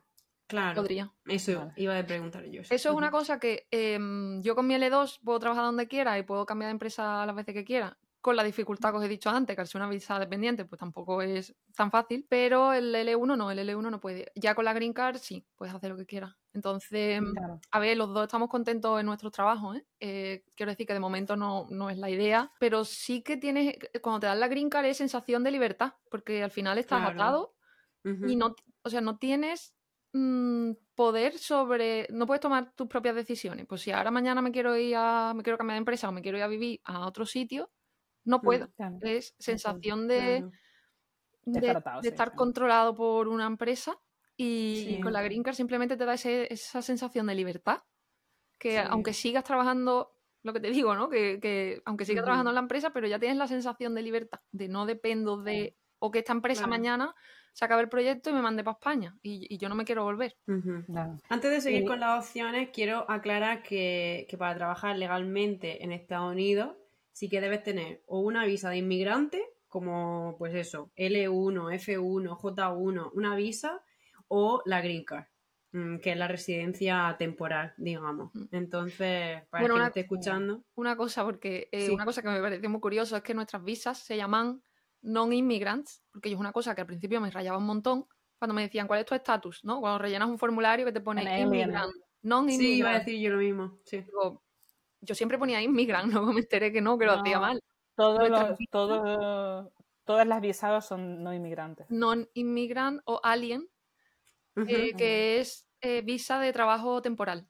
Porque, por Sí, ejemplo, la mía, sí. pues un máximo de siete años. Al final Sí. tiene como un periodo limitado de tiempo. Sí, a mí me parece muy gracioso eso de que nos llamen. Yo también he sido alien, Alien. durante mucho tiempo. O sea que sí, somos alien hasta que te dan la green card y entonces, como, uy, venga ya. No, pero luego además tu alien number es para siempre. O sea, es decir, que luego gestionas la ciudadanía y también tu tienes que número. sigue siendo Sí. alien. Yo en mi caso es que vine con una visa de, o sea, yo- so- mi visa viene por matrimonio. Y es Claro. un Cristo, si a alguien le interesa, hay un vídeo en YouTube ahí que lo explico entero porque es una cosa larguísima. Pero bueno, básicamente en el momento en el que te casas eh, puedes eh, solicitar tu visa para residir aquí y tener eh, libertad para trabajar, la recibes, estás dos años y a los dos años tienes que volver a renovar la visa, pagar todo el rollo y ya te dan una mm, green card de 10 años. Y durante todo ese proceso puedes trabajar sin problema mm, Pero en para el momento la- en el que te llega.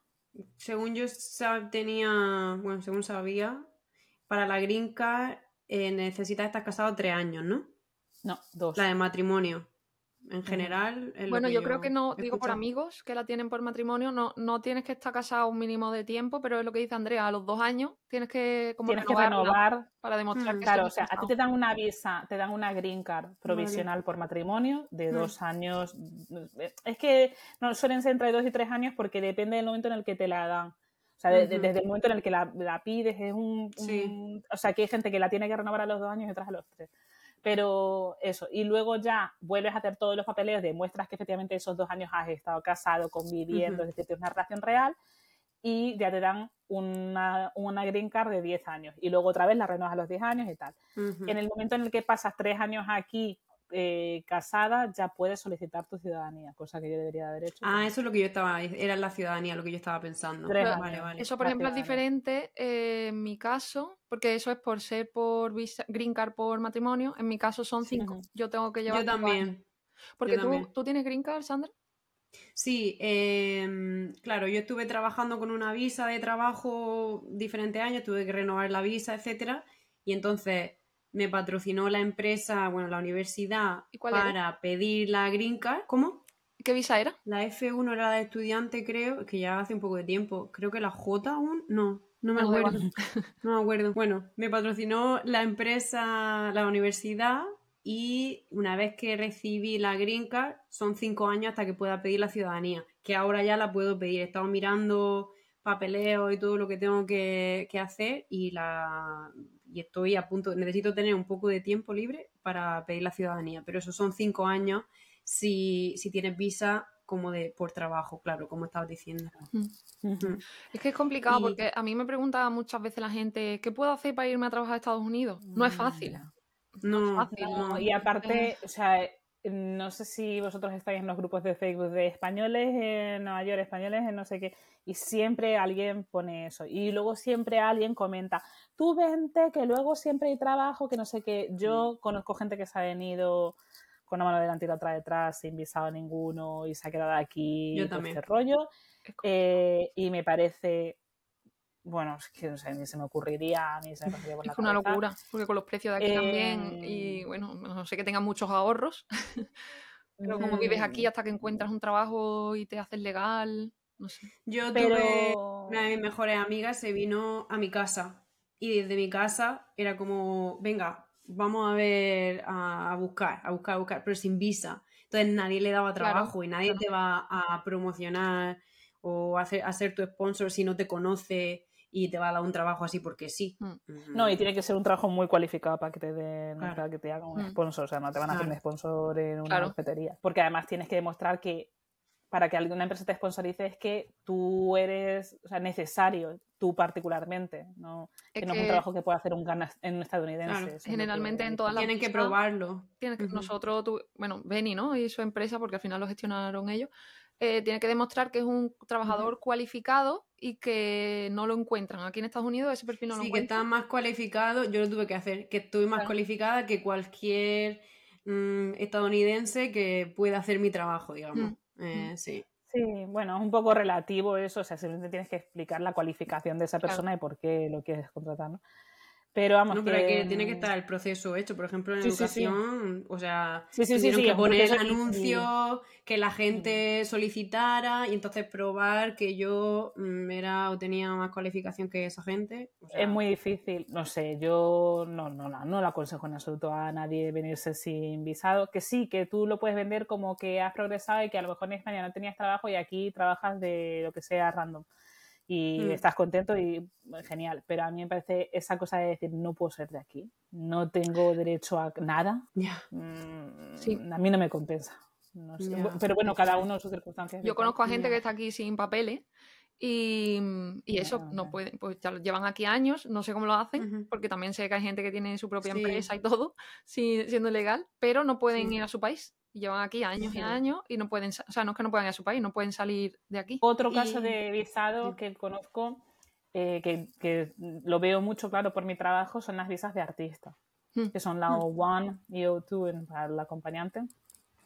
Y son jodidas, ¿eh? O sea, decir, porque claro, ya no es demostrar que tú no, eres un artista que no puede hacer, que no hay otro artista como tú en Estados Unidos, sino que eh, tu producción artística, lo que tú vas a aportar, venir con proyectos, que hayas hecho cosas, o sea, unos dosieres gordísimos, gordísimos, gordísimos, y que tu trabajo aquí va a tener, va a dar un valor añadido, ¿no? Socialmente. Mm. Eso es, eh, o sea, sí conozco mucha gente que se ha ido con una visa de artista y no tienes por qué ser artista gráfico, pues eh, visa de artista conozco gente de cine, conozco gente de fotografía, eh, de, cualquier ámbito creativo, digamos, pero son visas muy duras que tienes que estar renovando cada por tres, que luego hacer el, salto de ahí a la green card es no es imposible, conozco mucha gente que lo ha hecho, pero duro. Es más difícil. Yo conozco también gente con esa visa por, por los monólogos de Benny, gente, o sea, amigos suyos eso,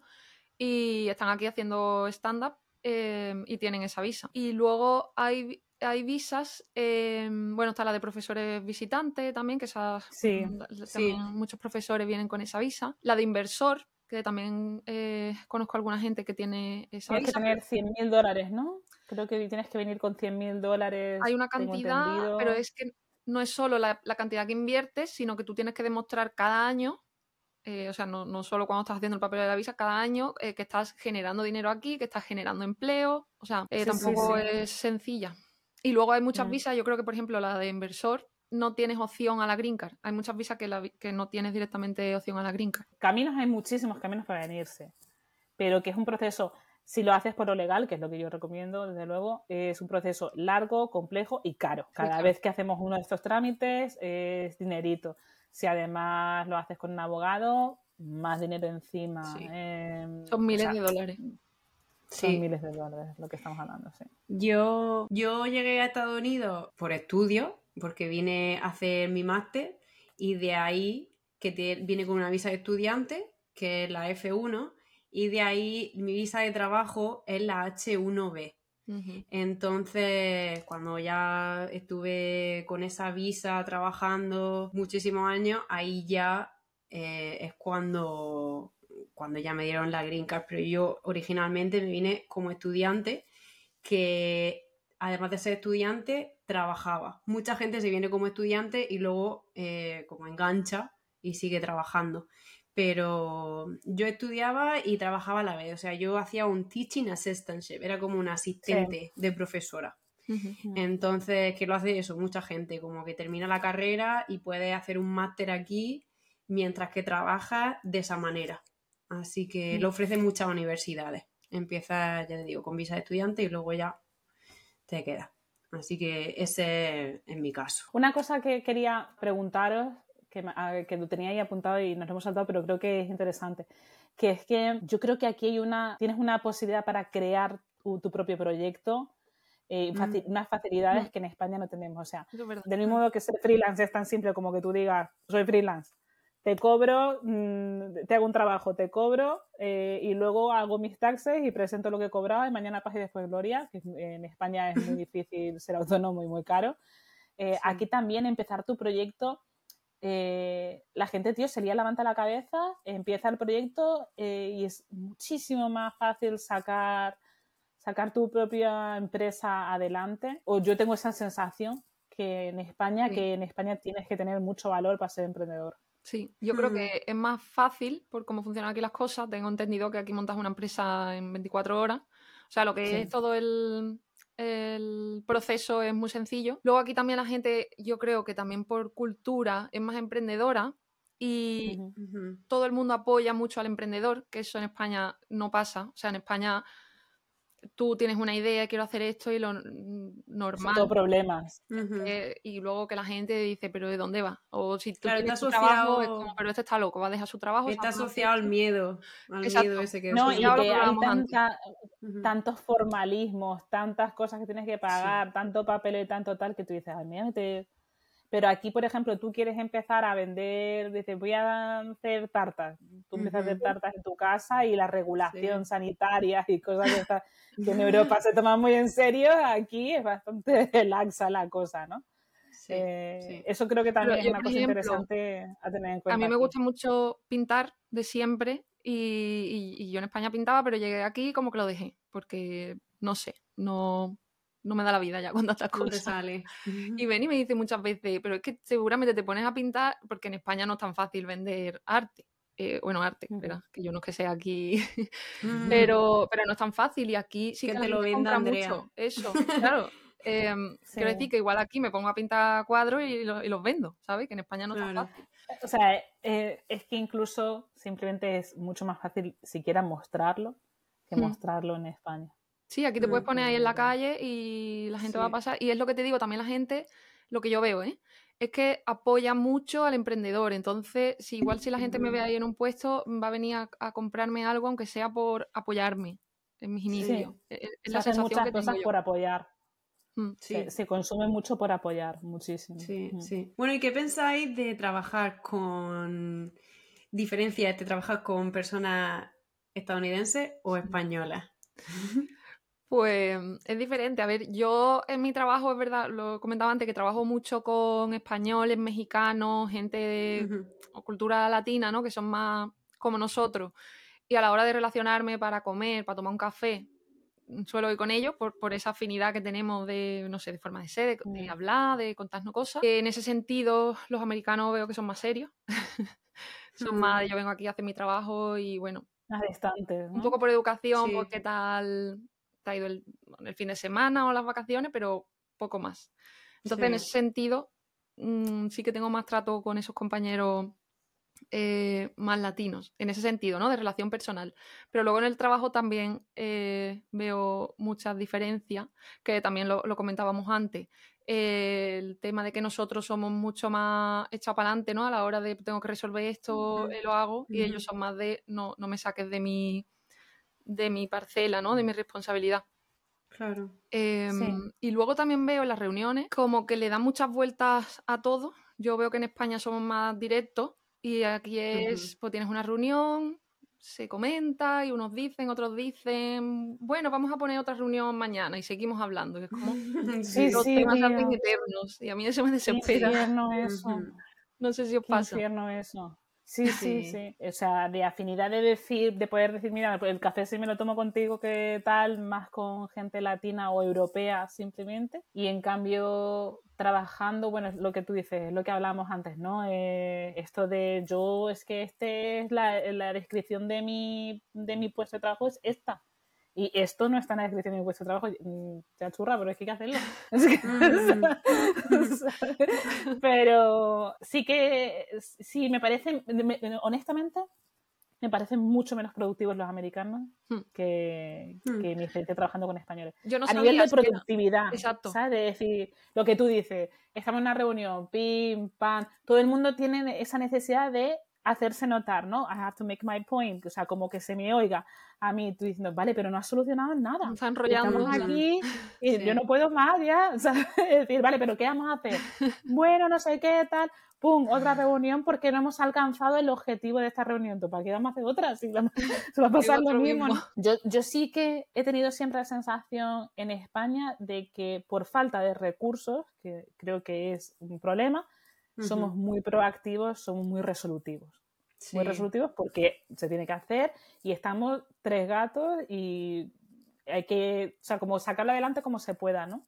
Que no es una buena forma de trabajar y al final pasan cosas eh, graves de salud mental por eso. Pero aquí esta cosa de decir, tío, qué poco productivo soy, muy pocos proactivos, eh, además como son tan distantes, no, no te sientes con la libertad de decir, venga, va, nos ponemos los dos y se tal. No porque hay esa distancia mm, constante. Claro, tienes que pensar, claro, y, yo iba a conectar todo esto que estás diciendo con, con cómo son ellos, porque dan muchas mm. vueltas, no son tan, lo que habías dicho de que son, no son directos, es que no, es que intentan echar muchas flores, hacerlo todo muy, ponerlo muy bonito, eh, no sé por allí, pero por el sur, todo el mundo tiene que quedar bien, usar buenas palabras.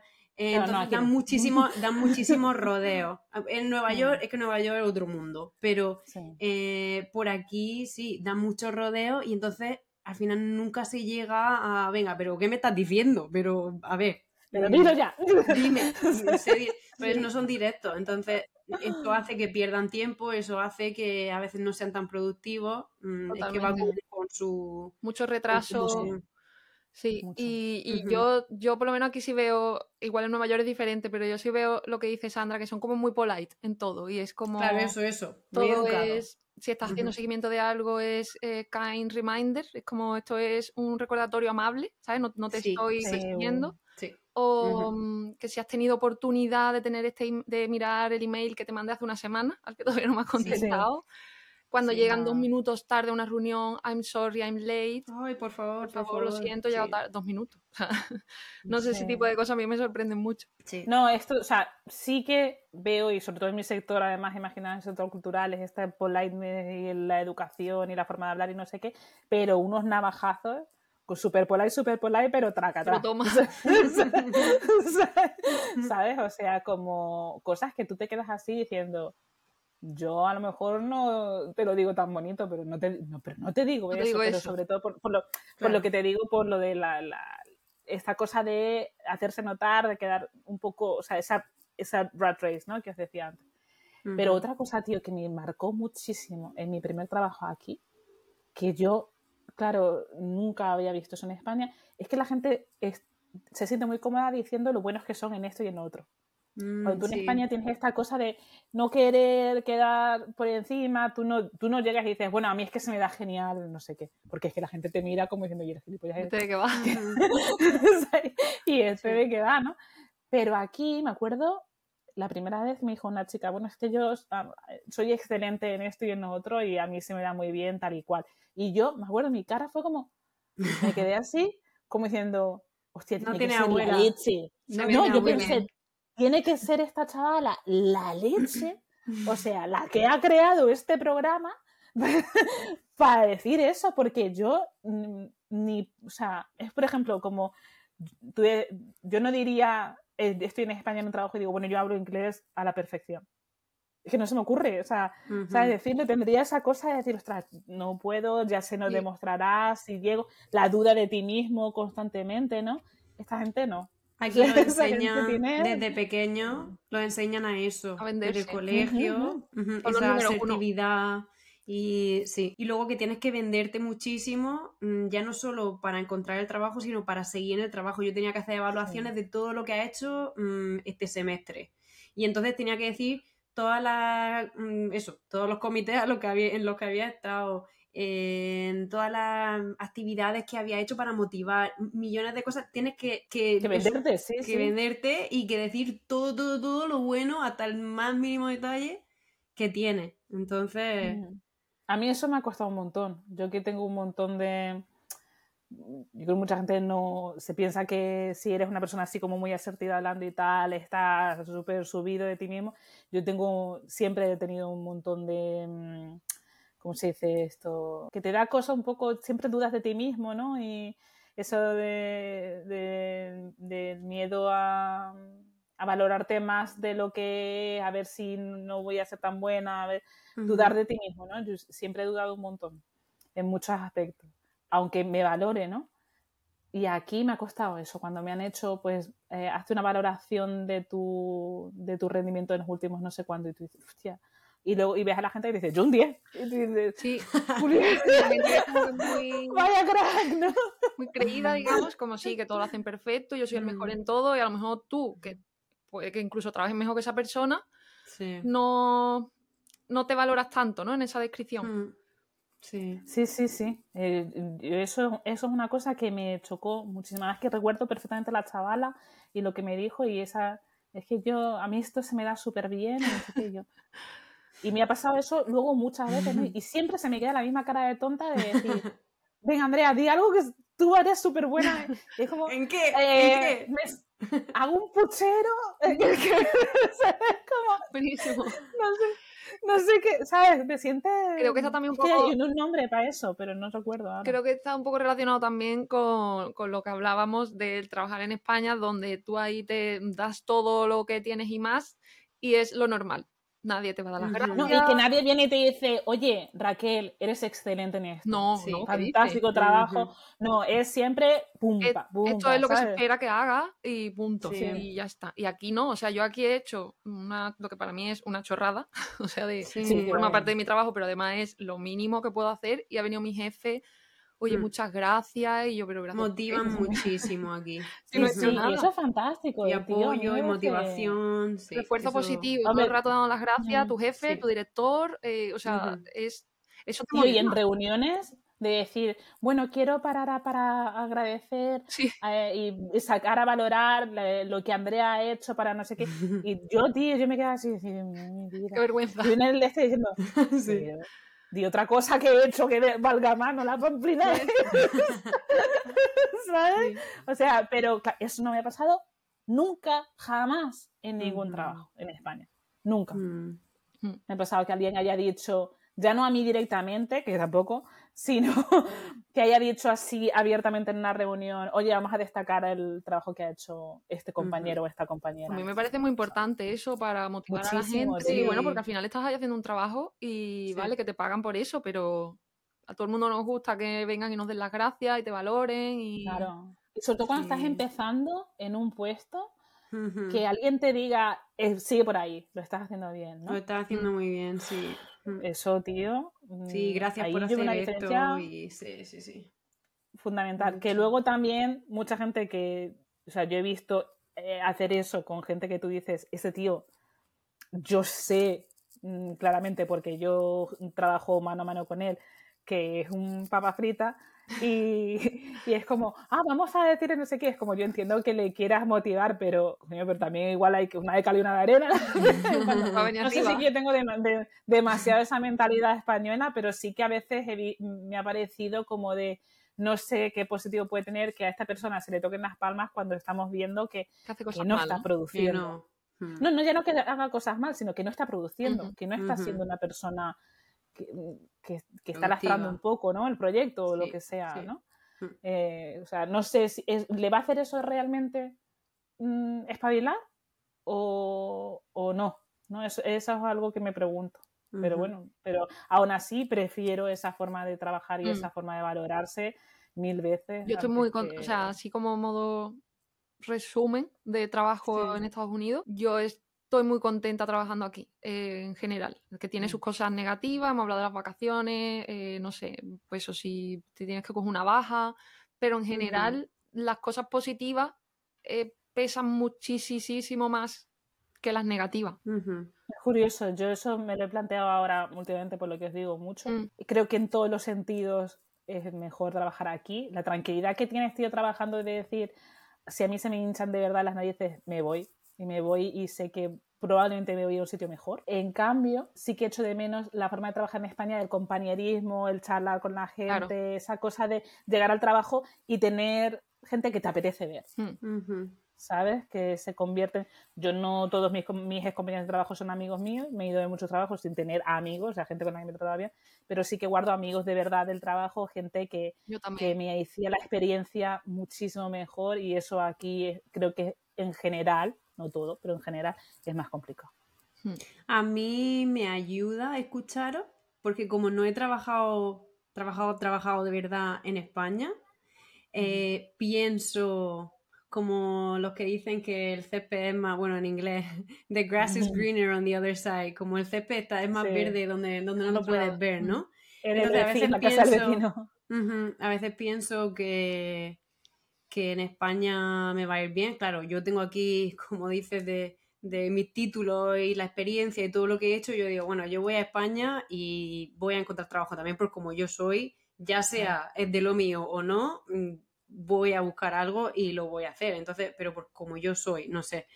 Em, pero, claro, pienso en la calidad de vida de allí, en la gente sobre todo, más, más que otra cosa, y es como, ¡buah! Queremos irnos y queremos irnos allí. Pero es verdad que os escucho y es como, uff, es verdad que no tiene muchas cosas de las que, pues, de las que hay aquí. Entonces, hmm, no sé. hay que analizarlo muy bien. No hay ningún ideal. No, no hay, un ideal. Si hmm. tú dijeras, vas a tener un trabajo estupendo en España, en el que vas a estar súper bien y no sé hmm. qué. Yo estuve en acción hace cinco años y estuve muy contenta, ¿eh? Pues tengo que decir. Pero también eran cinco años de mi vida en los que a mí no me importaba estar echando el resto. Claro. ¿Sabes? Y luego sí que es verdad que, aunque a mí me fue mejor y me fui a Dubái con ellos y todo esto, sí que es verdad que hubo una política de terror en la que de allí salía gente, o sea, cada dos por tres estaba la cosa de a quién van a echar hoy. Mm. ¿A quién van a echar hoy? Y eso psicológicamente te vuelve bastante loco, ¿vale? Mm. Entonces, eso yo creo que vivir con eso en España, tela, tela. Mm. Pero, pero ves que es como vivir en general. ¿Te gusta más la vida en Estados Unidos que en España? tienes que poner pros y contras y mm. decidir qué es lo que quieres tú en ese momento. Porque también a lo largo de la vida vas cambiando y buscas unas cosas que antes no buscabas. Vamos a terminar con unas preguntas rápidas para ti, Raquel. A ver, a ver. Pero tiene que ser pim pam. Venga, estoy súper relajada. Empezaba muy nerviosa porque estaba atacada. Ahora estoy súper relajada y ahora otra vez, venga.